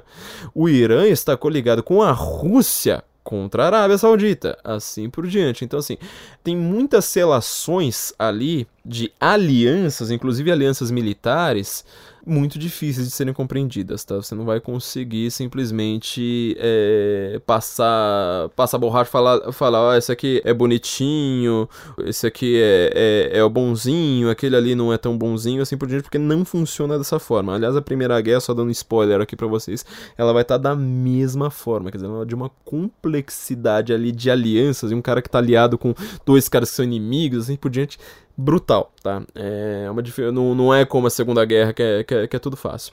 O Obama, com essa mentalidade anticolonialista, ele resolveu falar assim, ah, peraí, o Irã, ele é um país muito mais... não teve tantas influências, ele não tá ligado àquelas potências coloniais, como é, por exemplo, o Egito, por isso que ele falou assim, eu como um, um anticolonialista vou apoiar a derrubada do Mubarak. Você viu, colocou a Irmandade Muçulmana, que é a entidade mais anti-ocidente depois do Estado Islâmico no mundo. Nem a Coreia do Norte consegue. Porque a Coreia do Norte não fica praticando terrorismo pra, pra cima e pra baixo. Irmandade Muçulmana, sim. Tá? Ele colocou a Irmandade. Obama colocou a Irmandade no, Muçulmana no poder no Egito. Apoiando, falando: nossa, que lindo, tá, tá, tá acabando com o Mubarak, né? Um colonialista. Líbia, Gaddafi, mesma coisa, tá? Hillary Clinton. Vamos lembrar da Hillary Clinton? Tá, você que tá aí falando, nossa, que absurdo comemorar o assassinato lá do, do, do general iraniano, é um absurdo. Vamos ver como é que Hillary Clinton, em entrevista à ABC, com o um entrevistador rindo também, falou a respeito de quando mataram o Gaddafi. We came, we saw, he died. hilário, né? Ouviu aí, é uma, uma coisa assim, linda, é muito engraçada, assim, a gente não consegue parar de rir com uma coisa como essa. Também aconteceu a mesma coisa, quer dizer, você derrubou um tirano desgraçado, provavelmente com o homem mais rico do mundo, tá? Muita gente desconfiava disso, que ele era o homem mais rico do mundo, é, dono da Líbia inteira, que é um país já rico pra caramba, e com obras do Odebrecht pra cima e pra baixo, e com ligações diretas com Lula e com o PT, tá? Você tem que lembrar que o PT, assim que tomou o poder, o Lula ele pensou em criar uma espécie de quarta internacional comunista. Eu esqueci como é que chama, né? Liga Pan-Árabe, Liga Árabe Socialista, Social Árabe, não lembro agora como é que, como é que era o nome. O Lula tinha. A ideia deles era criar uma espécie de quarta internacional. É, comunista, é, o novo Cominter, liderada pelos dois, tá? Você acha que o PT, ah, não, o PT é democrático, o PT é, é não, não, não, não, não, não tem gulag, o PT não tem fome, genocídio e morte de dissidentes, pensa duas vezes, tá? Porque quando a gente começa a entender a geopolítica, a política internacional, o PT, é, o Lula e Stalin a diferença é, é, é, que um matava e o outro mandava matar, tá? A diferença é basicamente essa, porque em matéria de, de genocídio é a mesma coisa. E o PT, inclusive, tinha relações com o Irã, tá? É, tem que lembrar que, inclusive, estão querendo... É, não lembro se eles chegaram a criar um banco juntos, né? O Ahmadinejad vinha para o Brasil diversas vezes o Irã ficou nessa situação um pouco alheia, quer dizer, é, como ele não era um, um, um, regime que tinha sido criado na base do, do, colonialismo, ele é um regime que ele foi colocado através de uma revolução em 1979, e o Obama é um revolucionário, o Obama, na verdade, ele tinha uma visão muito mais floreada a respeito do maior inimigo da América no Oriente Médio do que qualquer pessoa normal tem tá? E o Obama vai lá e faz uma coisa absurda que foi o caso do pacto, do, do, do acordo nuclear com o Irã. Tá? É, é isso que tá, tá, tá em voga agora. Essa é a principal questão, se a gente for parar para pensar, talvez a principal questão que a gente tem aqui é este acordo nuclear é, com o Irã. E como que o Trump ele chega lá e ele já uh, acaba com isso. Já fizemos podcast sobre a uh, transferência da capital para Jerusalém, sobre a visão do Trump para o Oriente Médio, sobre como combater o terrorismo, uh, acho que quase todos eles com o Felipe Martins. quem quiser se aprofundar nessa questão, tá, nos entre-mails, tem todos esses episódios aí no Guten Morgen para trás.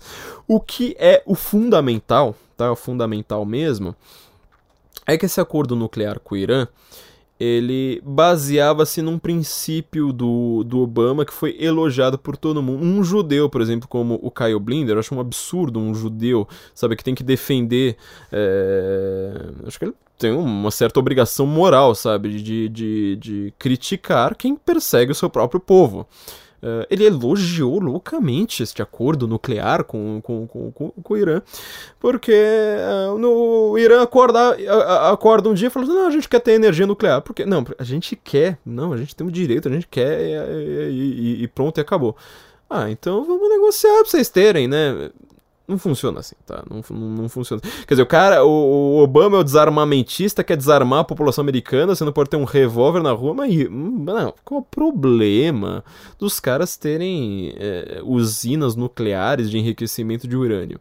É, eu já estudei muito por cima isso, não lembro de cabeça, não, não, não, mesmo assim não entraria em detalhes sobre que tipo de urânio faz o que, assim por diante. O que acontece é o seguinte, o Obama ele acredita piamente que os mulás e os ayatollahs do Irã, eles querem essa energia para fins pacíficos. E para você apaziguar na política de appeasement, né, como fe, fez o Chamberlain Uh, com Hitler ali na Segunda Guerra Mundial. Né? Muita gente considera, eu sou uma dessas pessoas, inclusive, considera que uma, um dos maiores culpados pelo genocídio que aconteceu uh, na Segunda Guerra Mundial com os judeus foi por culpa uh, do, do Chamberlain, né? Que foi primeiro-ministro ali antes do Churchill. Quer dizer, não conseguiu apoio nem no, no, no seu próprio país. A Inglaterra estava numa crise desgraçada naquele momento.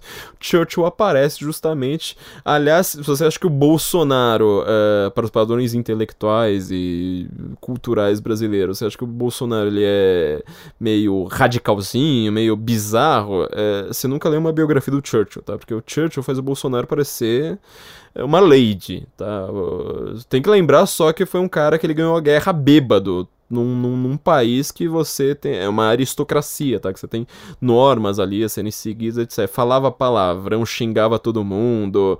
É, ele era bem pior que o Bolsonaro. Então, assim. É, ou, ou, o Trump, no caso, né? Quer dizer, o paralelo ali é muito parecido.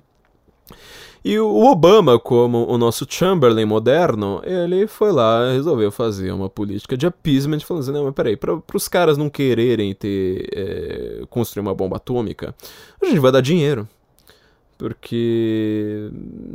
Não sei, não sei. As pessoas aí que defendem o Obama que, que, me, que me explicam. É mais ou menos assim, tipo, olha, para as pessoas não darem um tiro no, na, na, na, na, na esquina, na nossa cara, é, em troca de um celular Vamos começar a dar celular para as pessoas, né? Tipo, você vai lá, fala assim: "Ah, esse cara aqui tem cara de maloqueiro, vamos, vamos dar um iPhone para ele". Acho que é mais ou menos essa essa a visão.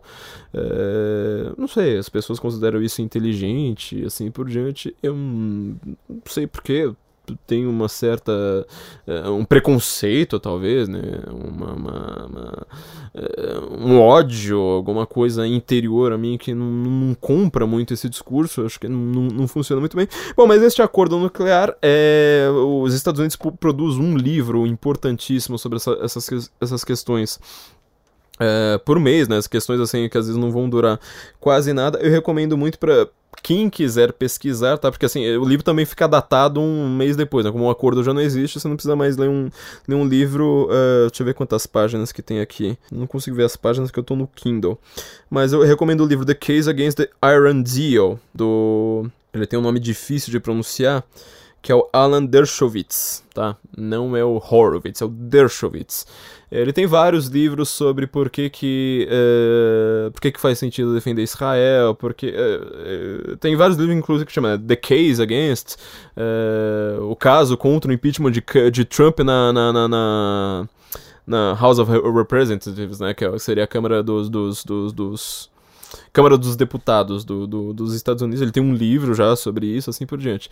É, esse livro eu não li inteiro, tá? Já, já, já admito, mas eu li comecinho dele na época e é assim um negócio impressionante em como Obama fez merda com o Irã. Porque, por exemplo, só, pra lembrar assim da, da cláusula mais legal, assim, que eu lembro de cabeça. Uh, as comissões multilaterais, ou seja, da ONU, uh, com membros dos Estados Unidos, da Europa, assim por diante, que fossem fazer vistorias nas usinas nucleares do Irã para verificar se eles estavam uh, enriquecendo urânio de uma maneira pacífica, elas eram obrigadas a falar assim: olha, daqui a 30 dias eu vou aí. Ah, tá, daqui a 30 dias tudo você vê, né, que é um, um, é um acordo feito por gente que realmente não tem nada a esconder. Eles estão, de fato, fazendo uh, tudo de uma maneira extremamente pacífica. Eles não querem bomba atômica nem nada. Então, a análise de, de, de, de boa parte do jornal... Boa parte, né, de quase todos os jornalistas é baseada no seguinte. Ah, se o, o, Trump... Agora, não, melhor, eles falam o Trump... O Trump, como é que é, Arnaldo Jabor? Falei para mim. Trump, Trump, Trump, Trump, Trump. Ah, obrigado. O Trump for atacar agora, resolver atacar alguma coisa do Irã, é, vai acabar o acordo. O acordo já tinha acabado. Você tem que lembrar que o Trump ele foi eleito dizendo eu unilateralmente não sigo mais o acordo, não vou dar mais dinheiro pro Irã. Não vou mais dar celular pro cara no, no, no, no me dá Não vou, acabou, já era. Lá, lá atrás, na, na, na época que ele foi eleito. Agora, neste momento, é, foi o Irã falando assim: ah, também não vou cumprir. Você acha que o Irã estava cumprindo alguma coisa? Se os Estados Unidos não estavam pedindo para os caras cumprirem, você acha que eles estavam cumprindo o um acordo unilateralmente? O Irã? Este país assim, sabe, tão dócil, tão preocupado com os direitos humanos, tão assim, preocupado, sei lá, com o aquecimento global. Você acha que o Irã tava seguindo isso? Não, né? Acho que se você for uma pessoa, assim, com um cérebro um pouquinho mais é, funcional, por exemplo, que da Sinara Menezes ou da Vera Magalhães, você consegue perceber a diferença entre uma e outra, você vai falar, não, eles já não, já não cumpriram, então dane-se esse acordo, dane-se, não funcionava mais. A grande questão, então, é que eu tenho que lembrar, vou ver o nome do jornalista aqui, ele escreveu uma frase maravilhosa, é, foi William Gainsert, é, escreveu um, um, artigo, né, Iron is weak and Soleimani is still dead. É, Soleimani, né, o, o coronel que, que, que, o Trump, que o Trump matou. Falou assim, quando. Eh, ele falou assim: tem uma coisa que eu aprendi crescendo no Bronx, é que quando alguém diz que vai causar mal a você, é melhor você levar a sério. É melhor você não falar, ah, não, imagina, os caras nunca vão fazer isso comigo. Não, imagina. É... Para quem não sabe, inclusive, as notícias de que Hitler tinha discurso anti-judeu, antissemita na Alemanha, e ele fala, precisamos nos livrar dos judeus, assim por diante, né? É, quando chegava na Inglaterra, quando chegava nos Estados Unidos naquela época, era a mesma coisa que a esquerda tá fazendo. Não, mas não é para levar a sério, cara. Você acha que os caras vão fazer alguma coisa contra os judeus? No máximo vão falar, olha, vocês não podem trabalhar um pouquinho mais para lá. Campo de trabalho, campo de concentração. Você concentra os judeus, eles vão trabalhar num canto lá. É, tem gente, inclusive, escrevendo livros recentes falando, por exemplo, que Auschwitz tinha piscina, tinha é, campos de recreação para eles, é só para não, não, não, trabalhar junto, entendeu? É, o Irã, ele tá falando Death to America desde 79, tá? Desde 79. É, basicamente dizendo, ó, nós somos contra agora o Shah, o Shah que era apoiado por vocês, então agora nós somos contra todos vocês, nós queremos acabar com vocês. Então, primeira coisa a ser dita: é, o Trump atacou alguém do nada e de, de repente mudou. É, ele fez assim uma, uma mudança brutal. Por que, que, por exemplo, isso é diferente de você matar o Osama Bin Laden, que é, ele, nos últimos os últimos momentos de vida dele foi caçando pornografia infantil na internet, né? É, a CIA encontrou lá no, no, nos computadores dele pornografia para tudo quanto é lado, uh, várias de, de, de, de criança. Ou como, por exemplo, foi Bakr al-Baghdad, uh, o califa do Estado Islâmico. Aliás, nós, nós, não fizemos uma análise sobre isso, né? Como é que ficou o Estado Islâmico, o califado sem califa. Uh, acredite, isso aí muda tudo, tudo, tudo, assim, muda radicalmente. Você vê como é que era o Estado Islâmico que parecia que iria causar o Armagedon na época do Obama, como é que o Estado Islâmico, assim que o Trump foi eleito e, e General Mattis na época, né, é, bombardeou no primeiro dia mais de 50 instalações do, do, do, do Estado Islâmico, como é que o Estado Islâmico hoje ele comete muito menos atentados, não tem mais, é, sei lá, é, comemoração de Natal com o carro passando por cima de, das pessoas e desmembrando todo mundo, não tem mais, é, mudou, tá? Então, assim, o William Gensler, ele tá lembrando, quando esses caras estão falando morte à América, leva a sério, tá? Eles estão falando morte aos judeus, eles matam judeus. Eles estão falando morte aos gays, eles matam gays. Eles estão falando morte às mulheres que traem maridos mortos, eles matam as mulheres que traem maridos mortos. Então vai falar assim, mas espera aí, o Irã não atacou, foi o Trump que atacou. Então, meu amigo, uh, tem um problema muito sério. É... Aí. O Irã é o maior financiador de terrorismo no mundo, tá? É um país razoavelmente rico, tá? Tinha uma economia de recursos naturais é, razoavelmente ok. E ele é, faz a proxy war, quer dizer, o Olavo de Carvalho tem uma análise que todo americano. É por isso que todo mundo que, que, que tá conhecendo o Olavo agora nos Estados Unidos, né? A turma do Bannon, não sei mais o que, tá todo mundo assim encantado com o Olavo, falando: Meu Deus do céu, o mundo inteiro precisa ouvir isso. E o Olavo, infelizmente, só escreveu em português, escreveu muito pouca, um pouco coisa em inglês. É, que é o seguinte, ele falou assim, a Guerra Fria, meu amigo, ela foi um ensaio. Não é que ela não acabou, é que o grosso da Guerra Fria vai acontecer no século XXI. Aquilo ali foi tirinho, sabe? Foi ah, festividade. Todas as guerras você vai pensar, guerra do Afeganistão, guerra da Coreia, Vietnã, a, a, as guerras ali no Golfo, tudo aquilo ali foi ensaio. O grosso do conflito é agora, é daqui para frente. Quando, quando, você vai entender por quê, você realmente fica assim impressionado, falando, meu, o mundo inteiro precisa entender isso. Por algumas questões da própria religião islâmica, como que eles estão esperando o 12 imã, como essas questões do Irã, tá? Como essas questões do centro de poder, quer dizer, ele encontra três centros de poder enquanto o mundo ainda tá pensando em dois, ele tá pensando, o mundo tá pensando que ele de bipolarizado ele passou para multipolarizado. Ele falou assim, mas peraí, não vai me dizer que deixou de ser bipolar porque você tem África do Sul, Brasil e Índia como grandes potências. Não, a gente não é potência, a gente está assistindo, entendeu? É, o, o, quem aparece como grande potência é um islamismo unificado. Quanto, quanto mais tiver concentração de poder ali, pior vai ficar. Então, em relação ao Irã, o Donald Trump, a gente já comentou aqui, o Felipe Martins já comentou aqui pra gente, ele tem uma visão diferente do, do, do Barack Obama. Aliás, os dois não poderiam ser mais diferentes. Significa que o, que o Trump é um, um, é um cara que só pensa assim no contrário, assim, ah, então vamos favorecer os colonialistas, os caras que estavam lá por causa do colonialismo. Não, ele tem uma visão com outra linguagem. Quer dizer, o Trump é um cara de negócios. Muita gente fala, Meu, como é que um cara de negócio que nunca teve experiência política vai ser presidente do país mais importante do mundo? Faz todo sentido. Foi sensacional o que ele fez no, Oriente Médio, tá?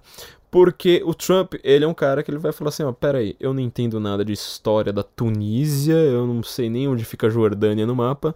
Vocês vão me explicar o seguinte: quem é nosso amigo? Quem é nosso inimigo? Quem é um cara mais ou menos que às vezes é nosso amigo, mas às vezes é nosso inimigo? A gente tem que dar uma negociada assim, mas sempre, sabe, olhando torto, preocupando-nos com, com, com as suas intenções. Foi exatamente isso que ele fez isso troca o jogo de poder com, uh, de, uh, de, uma maneira uh, fica completamente diferente. Porque agora, para explicar aí por que o, o, assassinato assassinato não, né? Ele foi morto por, na guerra, quer dizer, ele foi não, não é assassinato que, que se chama de jeito nenhum. Mas por que que matar o Soleimani foi diferente do Bin Laden, foi diferente do, do Bakr al-Baghdadi, que ele foi morto, né, fugindo igual um cachorro num túnel. Maravilhosa essa expressão, né, tipo, do jeito que, islam, eh, que muçulmano ama cachorro, né, ficou uma propaganda maravilhosa para as pessoas continuarem é, apoiando o Estado Islâmico, saindo da Europa para ir para o Estado Islâmico, assim por diante. É o seguinte, ele viu que alguns são controláveis, tá? A Arábia Saudita, por exemplo, esse exemplo que eu disse, alguns estão melhorando. Aquele povo lá, sabe, dos Emirados Árabes, é... quem mais? É... Toda aquela turma lá de, de, de, de país que você nem lembra direito, você pensa mais na riqueza do que é, em totalitarismo, mesmo que eles estejam países assim que você olha torto ali para muita coisa, que você fica muito preocupado com muita coisa. E aí ele foi vendo quais são os inimigos. Os inimigos falam assim, peraí, um inimigo que é brutal, que ele é absurdamente anti-América e que a gente tinha feito um acordo nuclear com os caras, se chama Irã. Esse é o país mais perigoso da região. É um país rico, é um país que financia terrorismo, é um país da proxy war. Lembra que eu falei, eu acabei de falar do Olavo, quer dizer, a Guerra Fria não acabou. Guerra Fria é começo. O Irã atacou os Estados Unidos al- alguma vez? Você vai falar, não, só que assim, ele é o maior financiador de ataques. Não só dos Estados Unidos, como de todos os al- aliados dos Estados Unidos. Você tem que pensar no Líbano. Líbano, por exemplo, é um país que ele tem. Ele divide o parlamento dele. é, falando, tem que ter não sei quantos por cento de muçulmano, acho que é 40% de muçulmano, 40% de cristão, não sei quantos por cento de judeu. Quer dizer, você define assento no, no parlamento baseando-se na sua religião, que é pra você ter, ter é, todo mundo ali bem representado. Só que, por outro lado, tem o Hezbollah lá no Líbano. Quer dizer, é, Hezbollah, o Israel, tá? Israel, a gente já vai fa- falar de Israel daqui a pouco. Pra você ver como é que essas opiniões desse, desses comentários, tipo Arnaldo Jabor da vida. É... Arnaldo Jabor e Felipe Neto é a mesma coisa, né? É a mesma coisa. Acho que o Arnaldo Jabor já podia pintar a, a, a, a, careca, né? Meio cabeleca, mas é uma careca de, de azul ou de roxo e imitar uma foca, inclusive, depois, depois dessa, né? Porque como que esses caras estão tão, tão, tão mal informados? Trump, então, ele vai lá e fala assim, mas peraí, o, o Irã é um país que a gente precisa conter. Então, a primeira coisa que ele faz é falar assim, já não tem mais acordo nuclear, não vou mais dar dinheiro, não, não, não tem mais nada. A escalada de violência do Irã a partir de então foi muito rápida, tá? Em dois anos aumentou muito. A gente tem que lembrar que no último, salvo engano, foi no último ano do, do, do Barack Obama, o Irã conseguiu capturar militares americanos e exigir. Agora eu tô tentando, eu tô, tô tentando procurar aqui o um número, mas assim, foi. É 1,4 bilhões de dólares para não matar aqueles nove militares americanos, né, que estavam, salvo engano, num cargueiro, eu acho. Isso foi tudo obra do Soleimani. O, o Obama foi lá, deu 1,4 bilhões de dólares, falando assim, ah, não, não mate a gente, etc. E a escalada de violência foi crescendo. Só que boa parte dessa escalada não teve resposta do Trump. O Trump, ele é um isolacionista. Isso significa que ele é um isolacionista total, completo, igual o Ron Paul da vida? Não, isso também é uma coisa que pouca gente está entendendo. Aliás, pouca gente sabe o que é isolacionismo. Talvez a gente vai ter que falar, falar, sei lá, fazer um texto pelo menos sobre isso com mais detalhes, porque, por exemplo, nas intrigas internas da direita americana, todo mundo acha assim que. Não, não, não, você vê como é que é jornalista na hora que escreve um, um artigo falando sobre ah, a ascensão da alt-right, dessa nova direita, dos populistas. Eles falam de si próprios, assim, sempre citando livros e estudos acadêmicos, não sei mais o que. E todo mundo é tipo, ah, todo mundo que, que eles querem criticar é, ah, uns bandos de maluca, uns, uns retardados que nunca leram um livro na vida. Não é bem assim, viu, meu amiguinho? Por exemplo, quem sabe qual a diferença, por exemplo, entre. Quem, quem lembra quem era o Taft? Quem sabe quem era, por exemplo, Peter Vierk? Que era um grande inimigo do, do Taft, um grande inimigo do macartismo. Qual que é a diferença de um para outro? Que são essas discussões internas de... Ninguém sabe nada. O Taft, por exemplo, foi um dos caras que ele, acho que é o grande pioneiro da, do, do, retorno ao isolacionismo americano. Que ele, ele criticou os Estados Unidos entrando na Primeira Guerra Mundial, criticou os Estados Unidos Quer dizer, não, não tem uma, exatamente uma crítica aos Estados Unidos entrando na Segunda Guerra Mundial, mas fala assim, mas peraí, não, não, não era assim que a gente deveria ter feito. E na Guerra Fria ele falou, meu, a gente não tem que ficar intervindo em país pra ficar fazendo briguinha de guerra de procuração, né, proxy war com a, com, com a União Soviética. É, essa era a visão do Taft, por exemplo, né. Hoje em dia, o Trump ele é um certo descendente disso, mas ele não é um descendente completo. Ele é um negociador, lembra? Art of the Deal. Ele é um negociador. Ele falou assim, mas peraí. Se você for fazer alguma escalada de violência como foi essa recente comigo, ele falou assim, olha, o negócio é o seguinte, você vai, tipo... Derrubaram, por exemplo, um drone americano que custava mais ou menos, tipo, 120 milhões, que era um drone caríssimo. Lembra, o Irã derrubou o drone. Qual foi a resposta do Trump? Vocês não deveriam ter, ter, ter, feito isso, assim por diante. Próxima, teve mais. Foram várias, tá? Foram, foram várias recentes. Mas o, o que chegou ao cúmulo, tá? Foi uh, um investidor americano que ele foi morto, tá? Num ataque recente perpetrado pelo Irã, patrocinado pelo Irã e pelo Soleimani, tá? Agora repara, não, não é só no simbolismo, é no peso de forças daqui. Então, assim, ó, você faz várias. O Irã faz vários ataques aos Estados Unidos, os Estados Unidos não responde, vai lá, xinga, etc, etc. derruba um drone, né? Tudo bem, não é, não, não é pilotado, mas é um avião caríssimo, né? E derrubou no, no, no, mar, assim por diante. Os Estados Unidos tá, tá razoavelmente quieto. De repente você vai lá e mata um investidor americano. O que, que os Estados Unidos faz de volta. E aí é, tá a genialidade do Donald Trump. Assim, uma coisa assim que acho que nenhum político pensaria nisso. Precisava ser realmente um cara dos negócios. É o seguinte, ele falou assim, ah, peraí. Se a escalada do conflito foi para esse nível, o negócio é o seguinte, você vai roubar dinheiro da gente, você vai atacar uh, bases militares nossas sem, sem ter feridos. Lembre-se também, né? É, teve o ataque à embaixada no dia 31 de dezembro, né? Uh, último dia do ano passado teve um ataque à embaixada, eles conseguiram arrebentar o muro externo. Se você já viu Argo, ou se você sabe um pouquinho sobre a Revolução Iraniana, eu só queria lembrar: a Revolução Iraniana começou do mesmo jeito. Tá? Do mesmo jeito. Quer dizer, você transformaria de, você poderia transformar de volta um país como o Iraque, que é onde que tá, o Irã está atuando, num país como o Irã. Tá? Essa escalada de violência foi, crescendo, crescendo, os Estados Unidos segurou, falou assim, mas peraí, agora que você matou um... Teve, te, teve morte, vamos fazer o seguinte a gente não vai matar um investidor seu, um investidor iraniano. Nós não vamos retaliar matando um militar iraniano, é, afundando um navio iraniano. Não vamos matar retaliar, sei lá, dando é, três tiros na sua embaixada, como, como seria ele. Ele matou o número dois do Irã. Você tá entendendo o peso disso? Porque assim, tá todo mundo falando isso. Ah, cara, número 2. Peraí, ele retaliou o quê? Ele retaliou o assassinato de uma vida americana matando o número 2. Ele não, não, não, não, retaliou nenhuma das outras vezes. É essa jogada que você precisa entender. Quer dizer, tipo, ah, tá crescendo? Tá, tô, tô avisando, tô avisando. Eu escrevi um texto no Senso em Comum, deixa eu até ver quando foi esse texto que todo mundo até tirou sarro, achando que era, que era uma, uma brincadeira, né? Ó, 23 de julho de 2018. Trump ameaça, abre aspas, né? Presidente, fecha aspas, Rouhani do Irã no Twitter, no, no, no Twitter em caps lock. Twitter do seguinte, dá uma parte sem caps lock, né? Ao presidente do Irã, Rouhani. Aí depois, dois pontos aí, tudo em caps lock, tudo em caixa alta. Nunca, nunca ameace os Estados Unidos de novo, ou você vai sofrer as consequências de. de uh, the, the, consequences, the like of which few throughout history have suffered ever before. É difícil traduzir, mas assim, uh, sofrer consequências as quais poucos na, na história antes de você sofreram uh, da mesma forma. nós não somos mais. Ó, lembre isso aqui, ó. Nós não somos mais um, um país que vai aguentar uh, as suas palavras dementes uh, de violência e morte. Tome cuidado. Make America Great Again. Isso aqui é uma crítica ao Obama também. Nós não somos mais um país que vai aguentar, te dar dinheiro, etc, etc.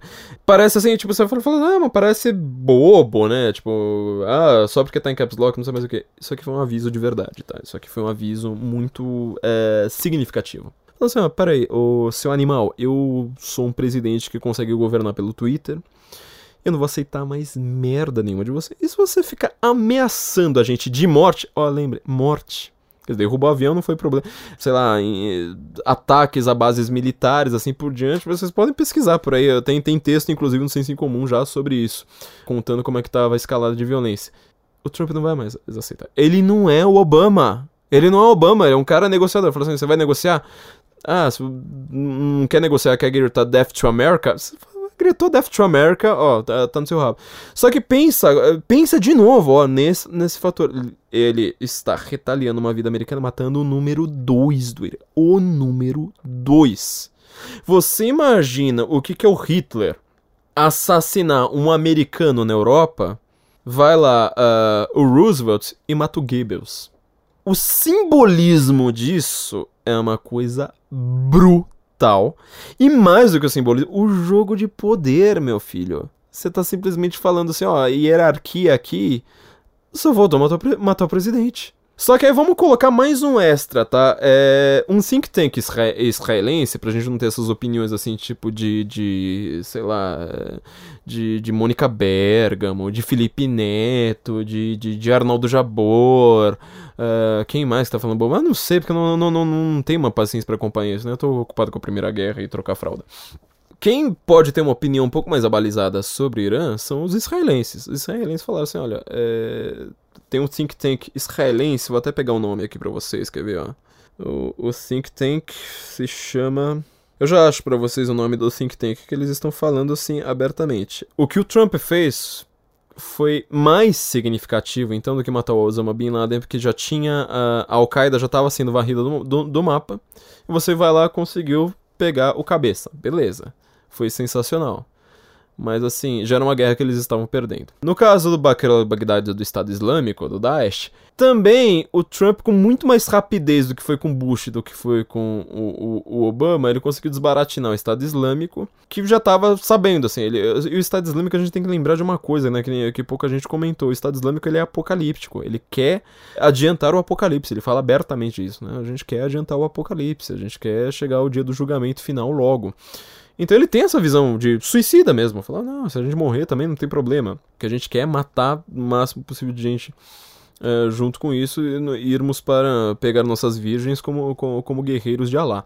Então é diferente. Agora, imagina, retaliação de um civil americano matando o número 2 é muito grande. Soleimani, ele estava em Bagdad é, junto com o chefe também de uma entidade chamada, na verdade, é, não é só o Hezbollah, né? Como se fosse assim uma sub, sub que chama Kataib Hezbollah. Ele estava num encontro com Abu Mahdi al Muhadins, Muhandins, que é o líder desse Kataib Hezbollah, que é a nova, novo pet, né, dele, uma, uma, uma nova milícia pet dele, bem próximo, tá? Poucas milhas da embaixada americana no Iraque.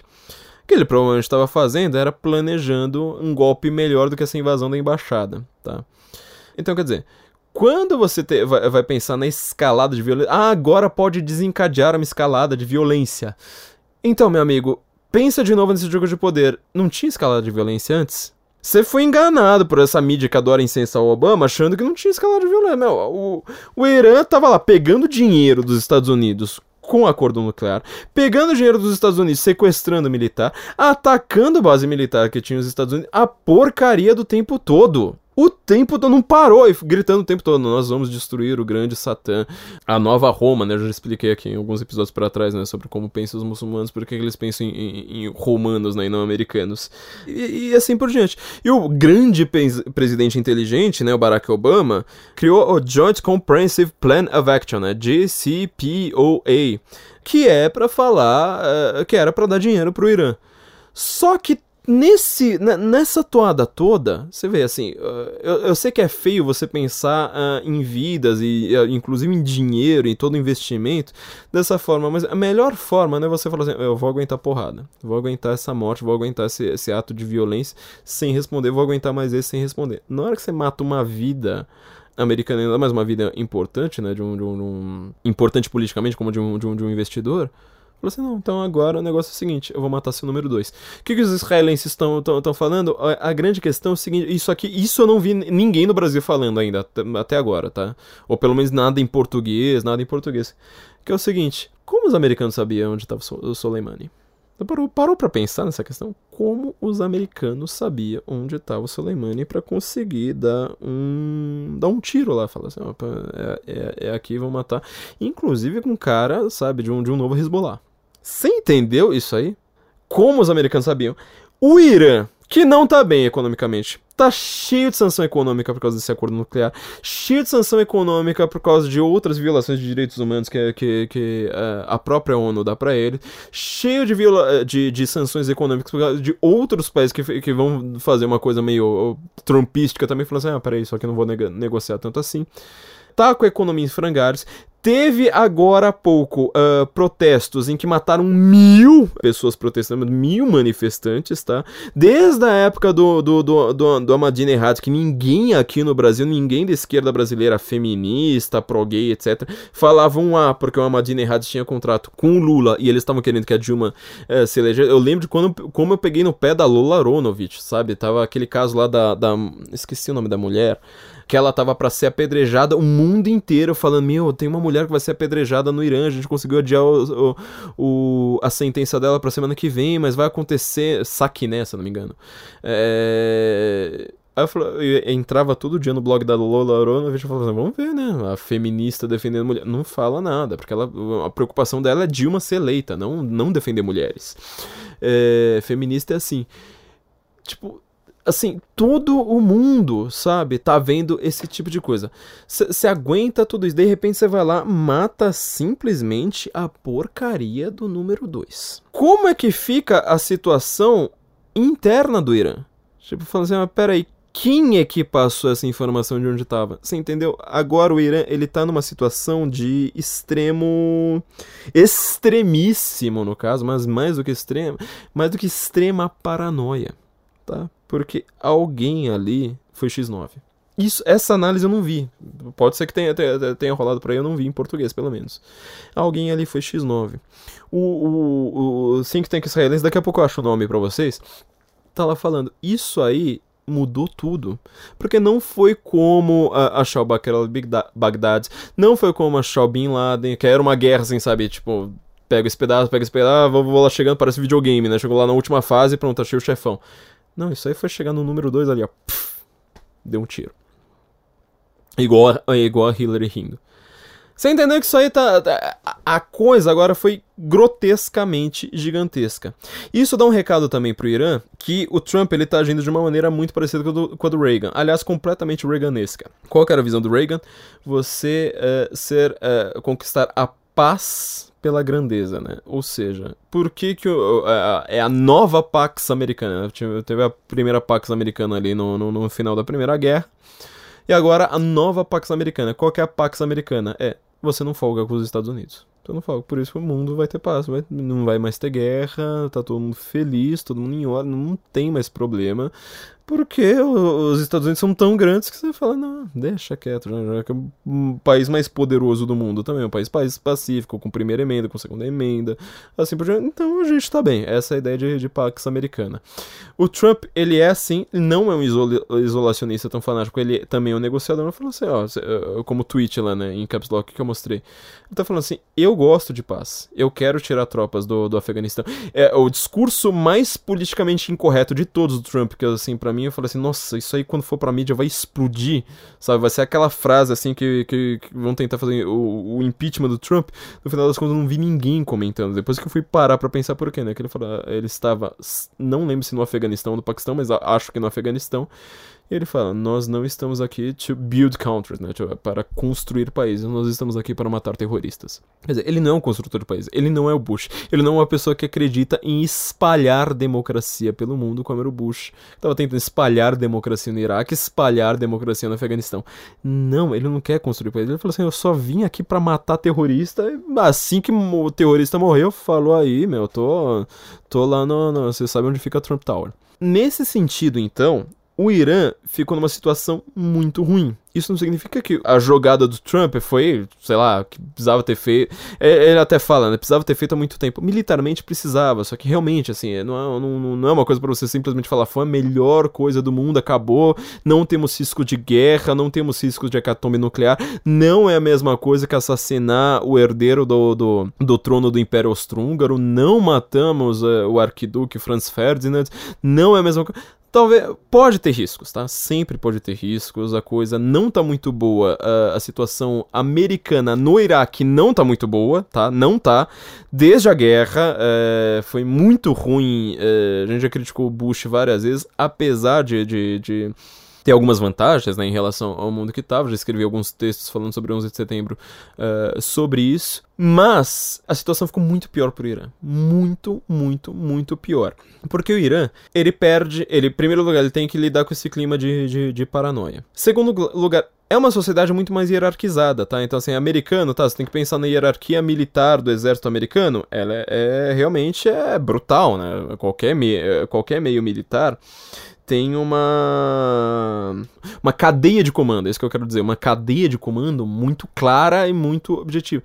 Só que Irã é inteiramente militarizado, é inteiramente é, inteiramente baseado nessa cadeia de comando. Quer dizer, se você mata o número 2, tá todo mundo perdido.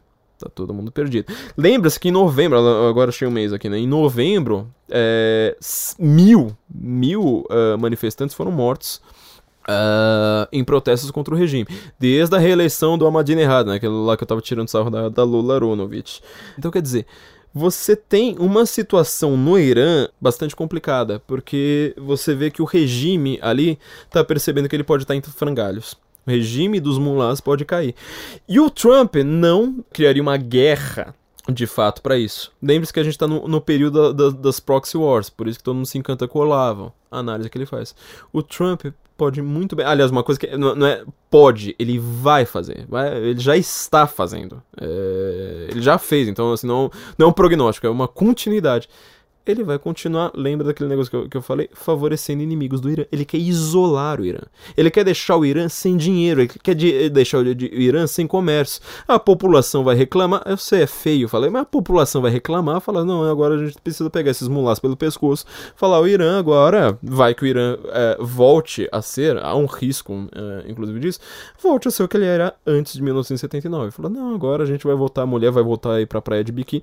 Lembre-se, o Irã, ele não é é árabe, foi como eu comecei esse podcast, ele não é, é, etnicamente árabe, não é etnicamente semita. Ele tem relações, a visão deles é de tecnologia, de, de cultura, de cu, cultural do Irã antes da revolução era muito mais pró-ocidente do que o resto daquele, da, da, daqueles países, que mesmo que, que fossem países recentes, eles já eram pelo menos muçulmanos já de longa data, entendeu? Eles não são assim. Uh, o Trump ele tá uh, anunciando novas sanções econômicas, só que assim, ao mesmo tempo que ele faz novas sanções econômicas, ele pode favorecer os inimigos do Irã. A grande questão ali que tá acontecendo é no Iraque, foi onde que o Soleimani, Soleimani foi morto, tá? O Iraque, após a política do Bush, ele tem aquela decisão de saber quem é que vai governar nesse país. O Bush, só dando mais um spoiler para vocês, né? A gente explicou como é que é a visão de mundo do Obama e como é que é a visão muito mais simplista e muito mais funcional do Trump. Vamos falar rapidamente do, do, do, Bush. O Bush, ele, apesar de ser um republicano e ser um conservador, ele é o presidente que mais imitou um dos homens que, para mim, mais destruiu o planeta Terra que é um presidente americano adorado por boa parte, é, pela maior parte dos historiadores à direita e à esquerda que estudam história americana, só que há uma nova leva de historiadores assim pequena, menor, mas cada vez mais crescente que está olhando ele assim com péssimos olhos que é o Woodrow Wilson, o presidente americano que cuidou da Primeira Guerra Mundial. Eu juro que eu não tô fazendo propaganda aqui gratuita, vocês sabem que eu nunca farei uma coisa dessas, né? O que, que o Woodrow Wilson pensava? Ele foi reeleito com o discurso de que ele não deixaria os Estados Unidos entrar na que ele chamava de guerra europeia, ou seja, essa guerra dos europeus não tem nada a ver com a gente. Foi reeleito e entrou na guerra. Qual que era a visão dele? Ele falou assim: não, o maior problema da, da dessa primeira guerra aqui, né? Tipo, ah, Império Alemão, Império Austro-Húngaro, Império Britânico, Império Otomano. É que esses caras são imperiais, meu, monarquia, que coisa antiquada. A gente precisa entrar na guerra, quem perder aí vai se sujeitar a gente e virar tudo uh, democracia espalhou democracia pela, pela Europa. Uh, em 20 anos já estavam lá os nazistas no poder. É, sabem que eu não tenho uma visão lá muito positiva em relação a isso que vocês tanto falam, uh, esse termo que vocês tanto, tanto usam. E isso foi considerado pelos historiadores uma coisa maravilhosa. Não, que maravilha, que delícia, né? Democratizar, deixar de ser uma autocracia, o caramba quatro. E, inclusive, você sabe qual que foi o primeiro país do mundo a congratular a Rússia por ter feito a Revolução Bolchevique e criar a União Soviética, né? Sim, exatamente, meu amigo esquerdista.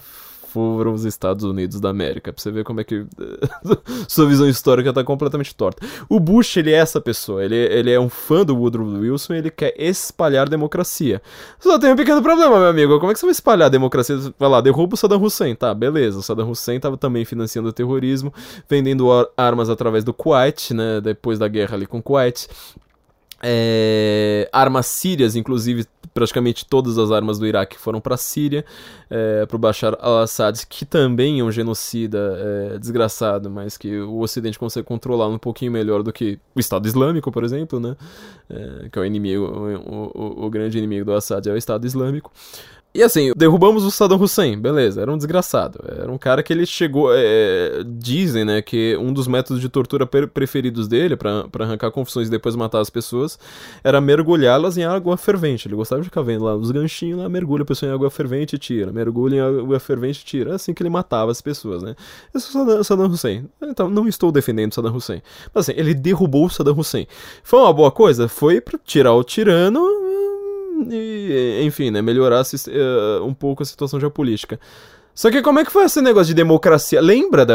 Tenta lembrar das notícias que você lia ali no começo da década de 2000. Como que era a ideia de democracia? Fala assim, não, agora quem é que vai votar? Como é que é? Não sei o quê. Porque o Saddam Hussein é um sunita, tá? Tinha uma minoria xiita no país dele. Tanto que você lembra, né? Irã e Iraque se odiavam. Só que, minoria, aliás, pelo contrário, né? Ele é de uma minoria sunita com a maioria do país xiita, tá?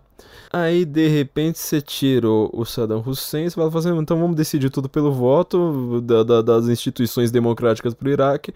Então vai falar assim, bom, agora a maioria que é xiita, a gente quer matar esses sunitas desgraçados que estavam num, num, num, com uma puta ditadura aqui em cima da gente. Aí vai lá, a ditadura, ao contrário, o pau começa a cantar ali. Adianta você dar democracia pra gente que não tá nem aí pra isso. Melhor ainda, Afeganistão. Pensa no Afeganistão. Afeganistão é um país? Afeganistão é um país, se você for ver geopoliticamente falando. É, tipo, é, realmente é um território ali, tem um presidente e tal. Afeganistão é um monte de montanha com tribos bárbaras que não falam a mesma língua, literalmente que não estão nem aí uma para outra, e que o Estado não chega. Você acha que tem polícia lá no meio da, da, das montanhas? Você acha que tem império da lei? É, você acha que é assim? Não, não funciona. O Bush quis dar uma de, uma de Woodrow Wilson e implantou uma arquitetura democrática no Afeganistão. Deu certo! Esquerda e direita podem concordar comigo. Foi uma merda. Não, assim, é, não é que foi uma merda ruim, foi uma imbecilidade sem tamanho.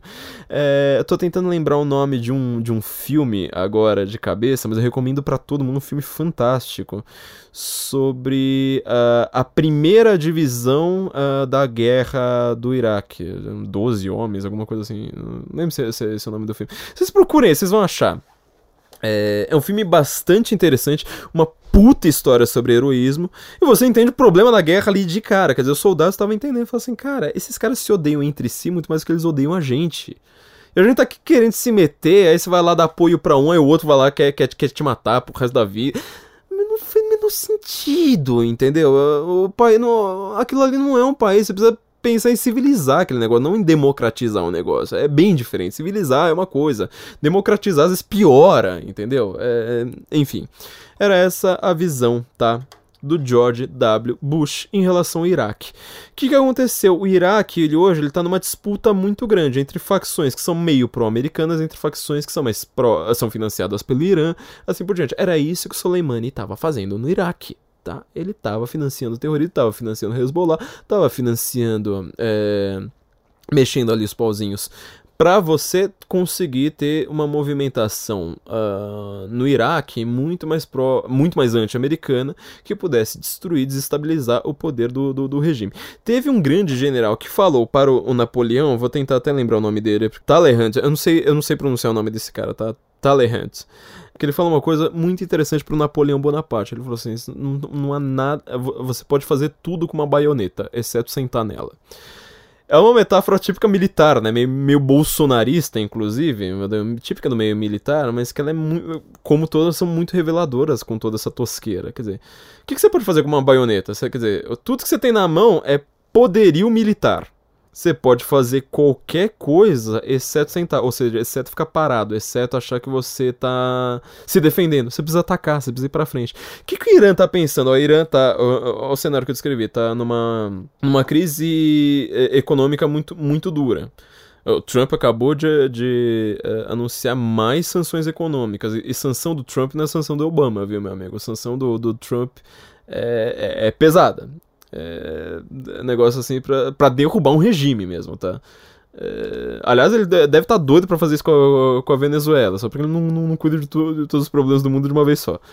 É, tá numa, numa, numa, crise política também muito séria, porque tem muito protesto lá querendo, querendo falar assim, meu, a gente não, já não aguenta mais esse regime dos mulás, meu. Tem cristão no, no Irã, cacete. Tem, tem, tem, tem um monte de gente lá que fala assim, meu, eu sou muçulmano, mas não sou retardado igual esse, igual, igual esse povo, sabe?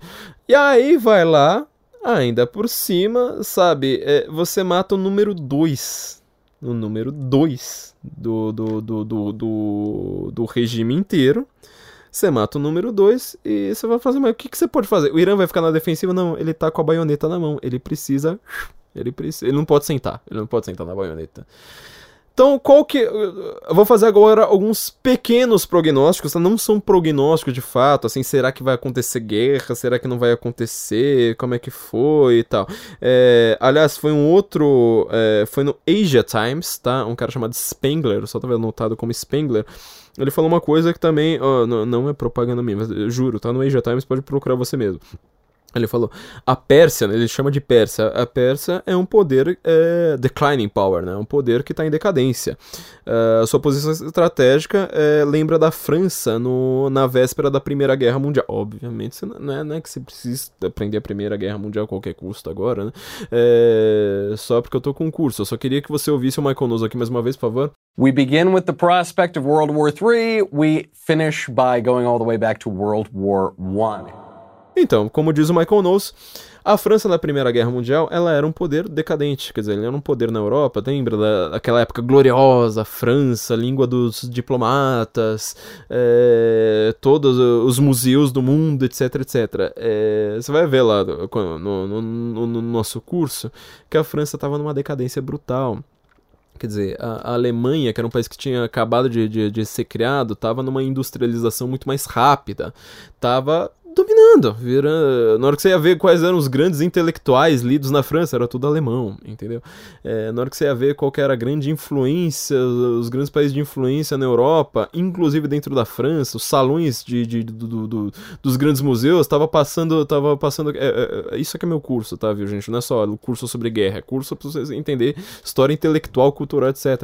Sei lá, nos museus, o que é que tava passando? Ah, os grandes russos, os grandes pintores. Não era pintor francês, entendeu? É é, assim por diante.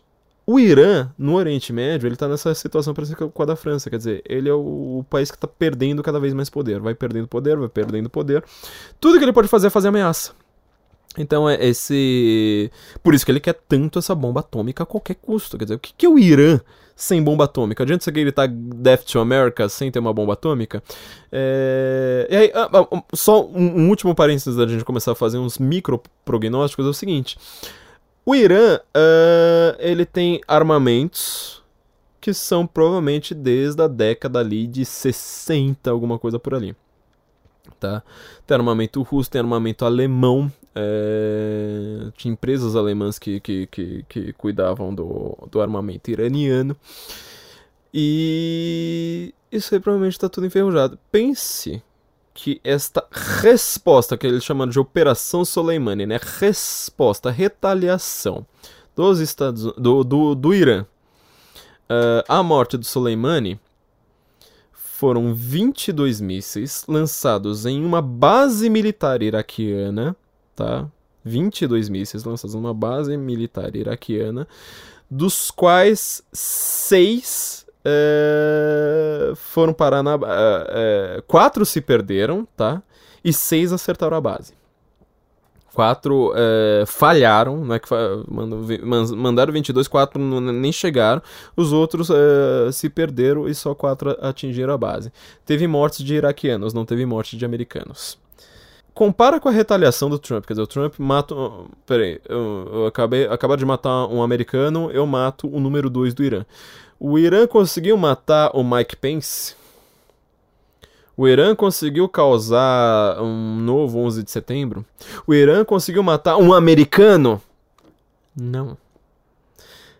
Com armamento que provavelmente está velho. Só que assim, é, toma cuidado uh, uh, uh, aqui, porque até esse, esse artigo da Asia Times ele é bastante interessante em falar sobre o poderio militar uh, iraniano. Uh, tem coisa ali que é meio séria. Por exemplo, eles têm mísseis que, que voam a 60 metros do chão. O, o sistema antimísseis, né, a Doha, uh, americana, não é capaz de pegar esse tipo de míssil. Então, quer dizer, no, Como eu falei, a situação não tá boa para ninguém. Os Estados Unidos não tá conseguindo ter essa influência no, no, no Iraque, nesse Iraque democratizado pela visão do Bush, né, por essa visão meio Woodrow Wilson. É, tá perdendo cada vez mais apoio lá no parlamento, nas ruas. É, quer dizer, o Iraque tá ficando cada vez mais anti-americano. Soleimani é um dos grandes responsáveis por isso. O Irã também tá perdendo apoio, tá? Então o Iraque tá começando a falar assim: ah, peraí, mas a gente não gosta de se, de se associar a vocês. Assim por diante. Ninguém tá muito bem nessa situação. Ninguém, ninguém. Não é para ter otimismo, não é para arrancar os cabelos, mas assim, tá todo mundo pisando em ovos. Só que a resposta iraniana essa resposta iraniana, ela foi forte ou foi fraca? Não é foi fraca. Pense, tá todo mundo falando assim, ó, peraí, o, o Trump tá fazendo essa nova Pax americana, é, paz pela força, ninguém folga com os Estados Unidos. Só que se o Irã respondesse matando um americano, quer dizer, tipo, você acabou de matar o número 2, e aí você não vai responder dessa vez? Quer dizer, seria uma coisa meio. deixaria o Trump pelo menos, no, a, a, princípio, em maus lençóis, tá? Falando assim, ah, peraí. É, é veja bem, veja bem, veja bem. Teria que fazer uma, uma, uma micro proxy war, ou fazer alguma coisa ali que seria bem menor. Só que o Irã não conseguiu matar nenhum americano. Nenhum americano. E ainda teve esse acidente com o avião uh, ucraniano, né? Matou, salvo engano, 178 pessoas, todo mundo que estava a bordo pelo visto, foi um acidente de uma bateria antiaérea iraniana logo no mesmo dia. Quer dizer, o Irã, você vê que ele tá em canto de cisne. O regime tá percebendo que ele tá para cair. Ele tá percebendo, fala assim, mas peraí, a gente tá tão em desespero que a gente tá parecendo os trapalhões, tá cometendo atrapalhada. Tá fazendo burrada, olhos vistos. Burrada geopolítica, meu amigo. Você não come... Você não derruba um avião de civis. Acho que parece que a maior parte das pessoas, quase 50 passageiros, eram canadenses, tinham alemães, tinha. A boa parte era europeu, parece que quem menos tinha lá era ucraniano, apesar dele estar tá indo de, de, de Teherã para Kiev. Mas você não comete esse tipo de burrada.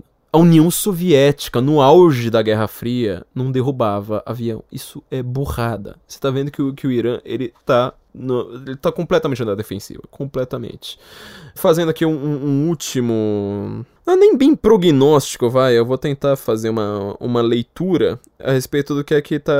de, de, de de como é que como é que tá a movimentação ali. Em primeiro lugar, a gente tem que ver que o Irã ele vai ter que continuar agindo com muita cautela.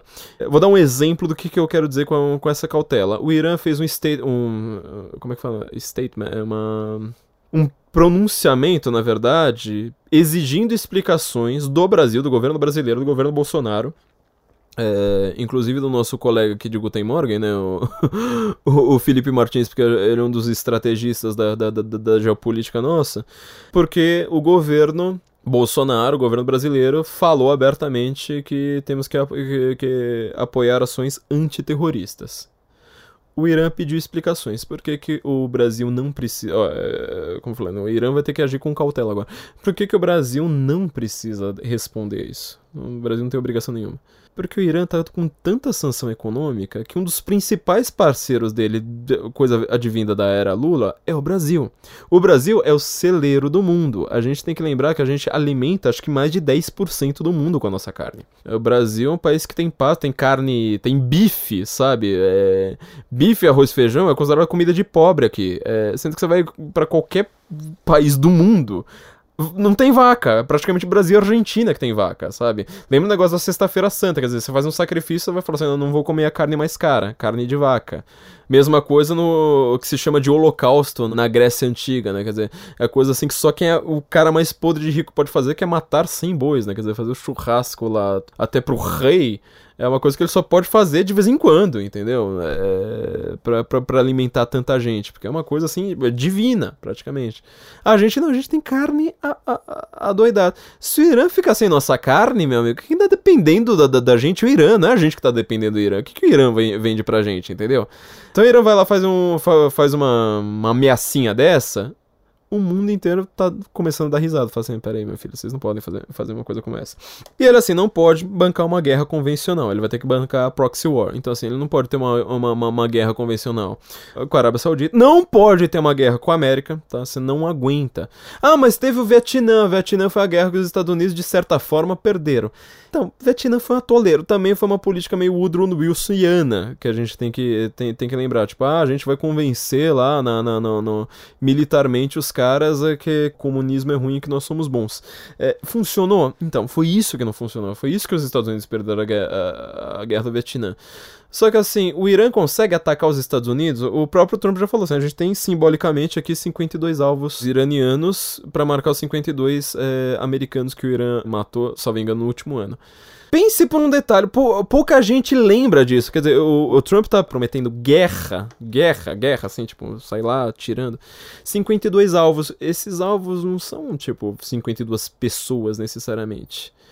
Para um país que é tão uh, estratificado, tão centralizado, tão uh, verticalizado como é o Irã, matar o número 2 conta, conta muito mais. Você vê, assim, se você matar o Mike Pence nos Estados Unidos, o que, que vai acontecer? Vai todo mundo chorar, etc. O país continua vivendo. O Irã não, você mata, você mata o número 2, meu, e aí, como é que a gente vai fazer operação terrorista agora? Quem é que é o grande negociador do negócio? Quem é que vai, vai, vai, vai negociar lá com, com, com Assad, por exemplo? Você perdeu, meu amigo. Você perdeu. Quer dizer, é, ficou muito mais. O poderio militar deles diminui muito com a morte do Soleimani. E você não consegue. Você perde essa capacidade militar, você perde essa capacidade de negociação, de negociação num país que está numa crise econômica. Agora, se o Trump tem 52 alvos, significa que ele pode acabar. Ele já falaram. Tem um porto deles um porto iraniano, eu não, não, não, vou achar o nome aqui que tá, que tá anotado, vocês podem procurar com rapidez se vocês acham isso. Bombardear aquele porto, acabar com a capacidade distributiva daquele porto, é uma coisa que você faz com um drone, sem colocar um americano pisando no Irã, você acabou com a comunicação iraniana. Usina deles são quatro usinas, praticamente, que, que, que cuidam de todo abastecimento. Você acaba com essas usinas, meu filho, o regime é, dos ayatollahs pode cair. Vários desses alvos são alvos assim, quer dizer, é, o, o, Trump tá prometendo guerra? Não, ele tá prometendo uma coisa muito simples. A Detremura, né, como é que é, que fala que, que tem conhecimento militar porque ela joga muitos jogos de guerra há muito tempo, né, então ela sabe tudo, pode dar umas aulinhas pro, pro, pro, pro Donald Trump. Ela podia aprender isso, falar assim, ah, pera, para de jogar Call of Duty, joga aqueles jogos assim, tipo Command and Conquer, sabe, que você, anota, você, você ia lá e fala, não, como é Age of Empires, né, no, no, no caso do, do, dos antigos, sem ser guerra moderna, que você vai lá e fala assim, ó, que alvo que eu preciso atacar aqui com meus aviões? Passa ali um drone, puf, acabou, acabou. Quer dizer, é, o que que. Até, até comento isso no meu livro, né? Como o meu livro ele fala de uma manifestação de transporte. O que, que você faz na guerra? A primeira coisa que você faz, destrói estrada, destrói porto, destrói qualquer capacidade, capacidade de mobilização do seu inimigo. O Trump tá falando uma coisa aqui que quem é militar vai entender, quem estuda esses assuntos vai entender, só que jornalista não entende. Tipo, ele tá simplesmente falando, eu consigo acabar com a capacidade de vocês irem pra frente. Lembra da, da, da metáfora da baioneta? Vocês só vão conseguir enfiar essa baioneta no rabo. Vocês não vão conseguir fazer mais nada. Porque não adianta vocês terem milícias, terem Hezbollah, apoio, uh, vocês apoiam Assad, assim por diante, sendo que eu acabei com a capacidade de vocês manterem esse regime no ar. Vocês querem quer, continuar no poder ou quer apoiar os outros? Vai ter que virar um Evo Morales, entendeu? Os caras tendo que fugir de lá. Então, e ele também não pode. O, além disso, além dessa capacidade interna, tem o próprio Iraque. Quer dizer, não adianta eles agora se forçarem uma grande guerra militar a, a, a, é, americana com os Estados Unidos, sendo que eles perderam o grande mobilizador. Uh, que poderia facilitar uh, a influência do Irã no Iraque. Então eles vão ter que fazer tudo por operações especiais, né? Aquele Ops, né? O, os Black Ops. Tem que fazer tudo isso por operações especiais, tudo meio na surdina. Estão estrangulados por sanções. Não tem um apoio tão forte nem internamente e nem externamente. Uma guerra, uma guerra com do, do, o Irã entrar em guerra agora é quase o regime acabar. Quer dizer, é, tipo, a chance do regime continuar de pé tendo uma guerra é muito é, é muito alta. A gente, o que, que a gente não sabe agora é se o Trump vai retaliar ou não. E aliás, como é que vão, vão ser os, esses ataques é, de operações especiais do Irã? Até uh, esqueci de completar o raciocínio, né? O, o, o Trump ele ficaria numa situação muito ruim se essa, se essa retaliação uh, iraniana tivesse matado americanos. Não matou. Não matou. Na hora que você vê o statement do Trump, ele vai lá e fala assim: oh, tá aqui, tudo bem. Tudo ótimo. Você vê até a, a, a, cara que ele costuma fazer, né, quando ele tá tentando fingir uma. uma, uma fazer aquela calma fi, fingida. Você vê a cara dele com, com, com, com, o statement que ele deixou em Ah, tá aqui tudo bem, tá tudo ótimo, não matou ninguém, então dane-se. Quer dizer, ele conseguiu se dar o luxo de não precisar retaliar. Você vê assim que a, que, que a situação ali do Irã não ficou tão boa. Assim, é, é possível que o Irã realmente não, não, não, não, não prossiga, tá? Tente fazer uma, uma coisa dessa, fazer proxies, né? Ou seja, ah, vou atacar aliados dos Estados Unidos e, e não americanos de fato. E os Estados Unidos pelo visto, Trump vai aceitar uh, essa postura de não atacar. Como as baixas foram só de, de, iraquianos, o ânimo realmente se arrefece muito. E parece que teve uma, um acidente brutal que, que mostrou que o Irã tá com azar. O, o nome correto é esse, é azar, assim. É aquele azar, assim, de quem, de, de, de, de quem tá na última. Que é o seguinte, é, esse acidente com o avião ucraniano, lembra? A Ucrânia odeia a Rússia mortalmente, porque acho que a Rússia é, é uma ditadura brutal, é, assim por diante. Enquanto que a grande preocupação agora é saber se vamos ter uma proxy war com a Rússia. Quer dizer, é o Irã não é, exatamente, não é exatamente o problema. O problema é que o Irã ele é ligado à, Síria, é, pelo menos ao Assad, né? O Irã ele é ligado à Rússia, o Irã é ligado à China. Primeiro ponto, é, eu já falei isso aqui mais de uma vez quando a gente comentou do Putin. O Putin, ele é um grande fã do Irã, o Putin, ele é um grande fã do Assad, o Putin, ele tava com o Assad, inclusive, ontem, né? É, anteontem, para vocês que estão ouvindo. É, o Putin é um grande fã, defensor, inclusive dos chineses? É, não, a verdade é, é, o Putin só pensa na Rússia. O Putin é um nacionalista, inclusive um nacionalista meio étnico, é um nacionalista cultural total. O que ele pensa é quem é que pode me dar apoio mundo afora. Assim, a, a vida do Putin, se você tentar achar alguma coerência nas ações dele, é quase impossível, quase nenhum biógrafo consegue achar, é dificílimo. Mas ele parece ter uma coerência em falar assim: olha, eu. Eh, importa eu primeiro, depois vem os outros. Isso parece que é a única coisa coerente nele. Então ele vai lá, faz uma provocação, vai lá, mostra o poder que ele tem, quer mostrar a influência que a Rússia ainda tem nesses lugares, mas ele vai comprar uma briga com os Estados Unidos pelo Irã? Eu acho muito improvável, tá? Isso aqui é um chute meu. Eu acho isso bastante improvável pelo histórico dele. Talvez ele mude agora, talvez a gente esteja realmente assim, at the brick of the. the, the, the, the como é que fala the brick em português? É, é, é sei lá, quase, né? Na, na, na Terceira Guerra Mundial. Mas eu acho isso improvável. Eu acho isso meio improvável. Os chineses vão fazer a mesma coisa? Certamente não. O chinês tem interesse comercial, meu amigo. O chinês. Aí é pior ainda que o Putin. Ele falou assim: eu quero saber quem é que. de quem eu compro óleo, etc, etc. De resto, meu amigo, é zero. Zero, zero, zero, zero, zero, zero, zero. Então, assim, tem um risco? Tem, sempre tem um risco, tá? É, a gente não tá. Não, não, não, não vamos ser otimistas aqui. Só que agora é, você mostrou ali no, no Oriente Médio quem é que manda. O prognóstico até o, até o presente momento é o Trump manda muito mais do que qualquer outra pessoa ali, inclusive mais do que o Putin. Lembre-se que o Putin foi considerado o homem mais, mais é, poderoso no mundo, é, acho que por duas ou três vezes, quando o Obama era presidente. Agora não é mais. Agora é o Trump. Isso mostra também é, a bizarrice que é essa coisa de você falar que o Trump foi eleito com influência russa. Porra, meu, é, as relações entre de Rússia e Estados Unidos nunca estiveram tão, tão ruins e você vai lá fala uma coisa dessas bem, bem agora, né? Tá tentando fazer impeachment por causa de uma coisa como essas.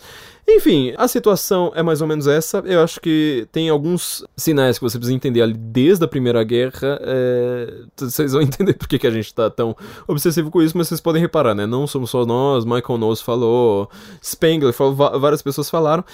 Não deixa de acompanhar o senso em comum, então, enquanto isso, porque assim, muita coisa que a gente precisa colocar, a gente precisa colocar em texto, tá? É, não dá para colocar só. Porque assim, a gente precisa colocar link, precisa colocar gente é, citando, citando bastante gente. O assunto ainda é premente, a tensão é grande. Vai colocar aquele otimismo assim, tipo, ah, o Trump acertou tudo acabou, tá, tá tudo às mil maravilhas.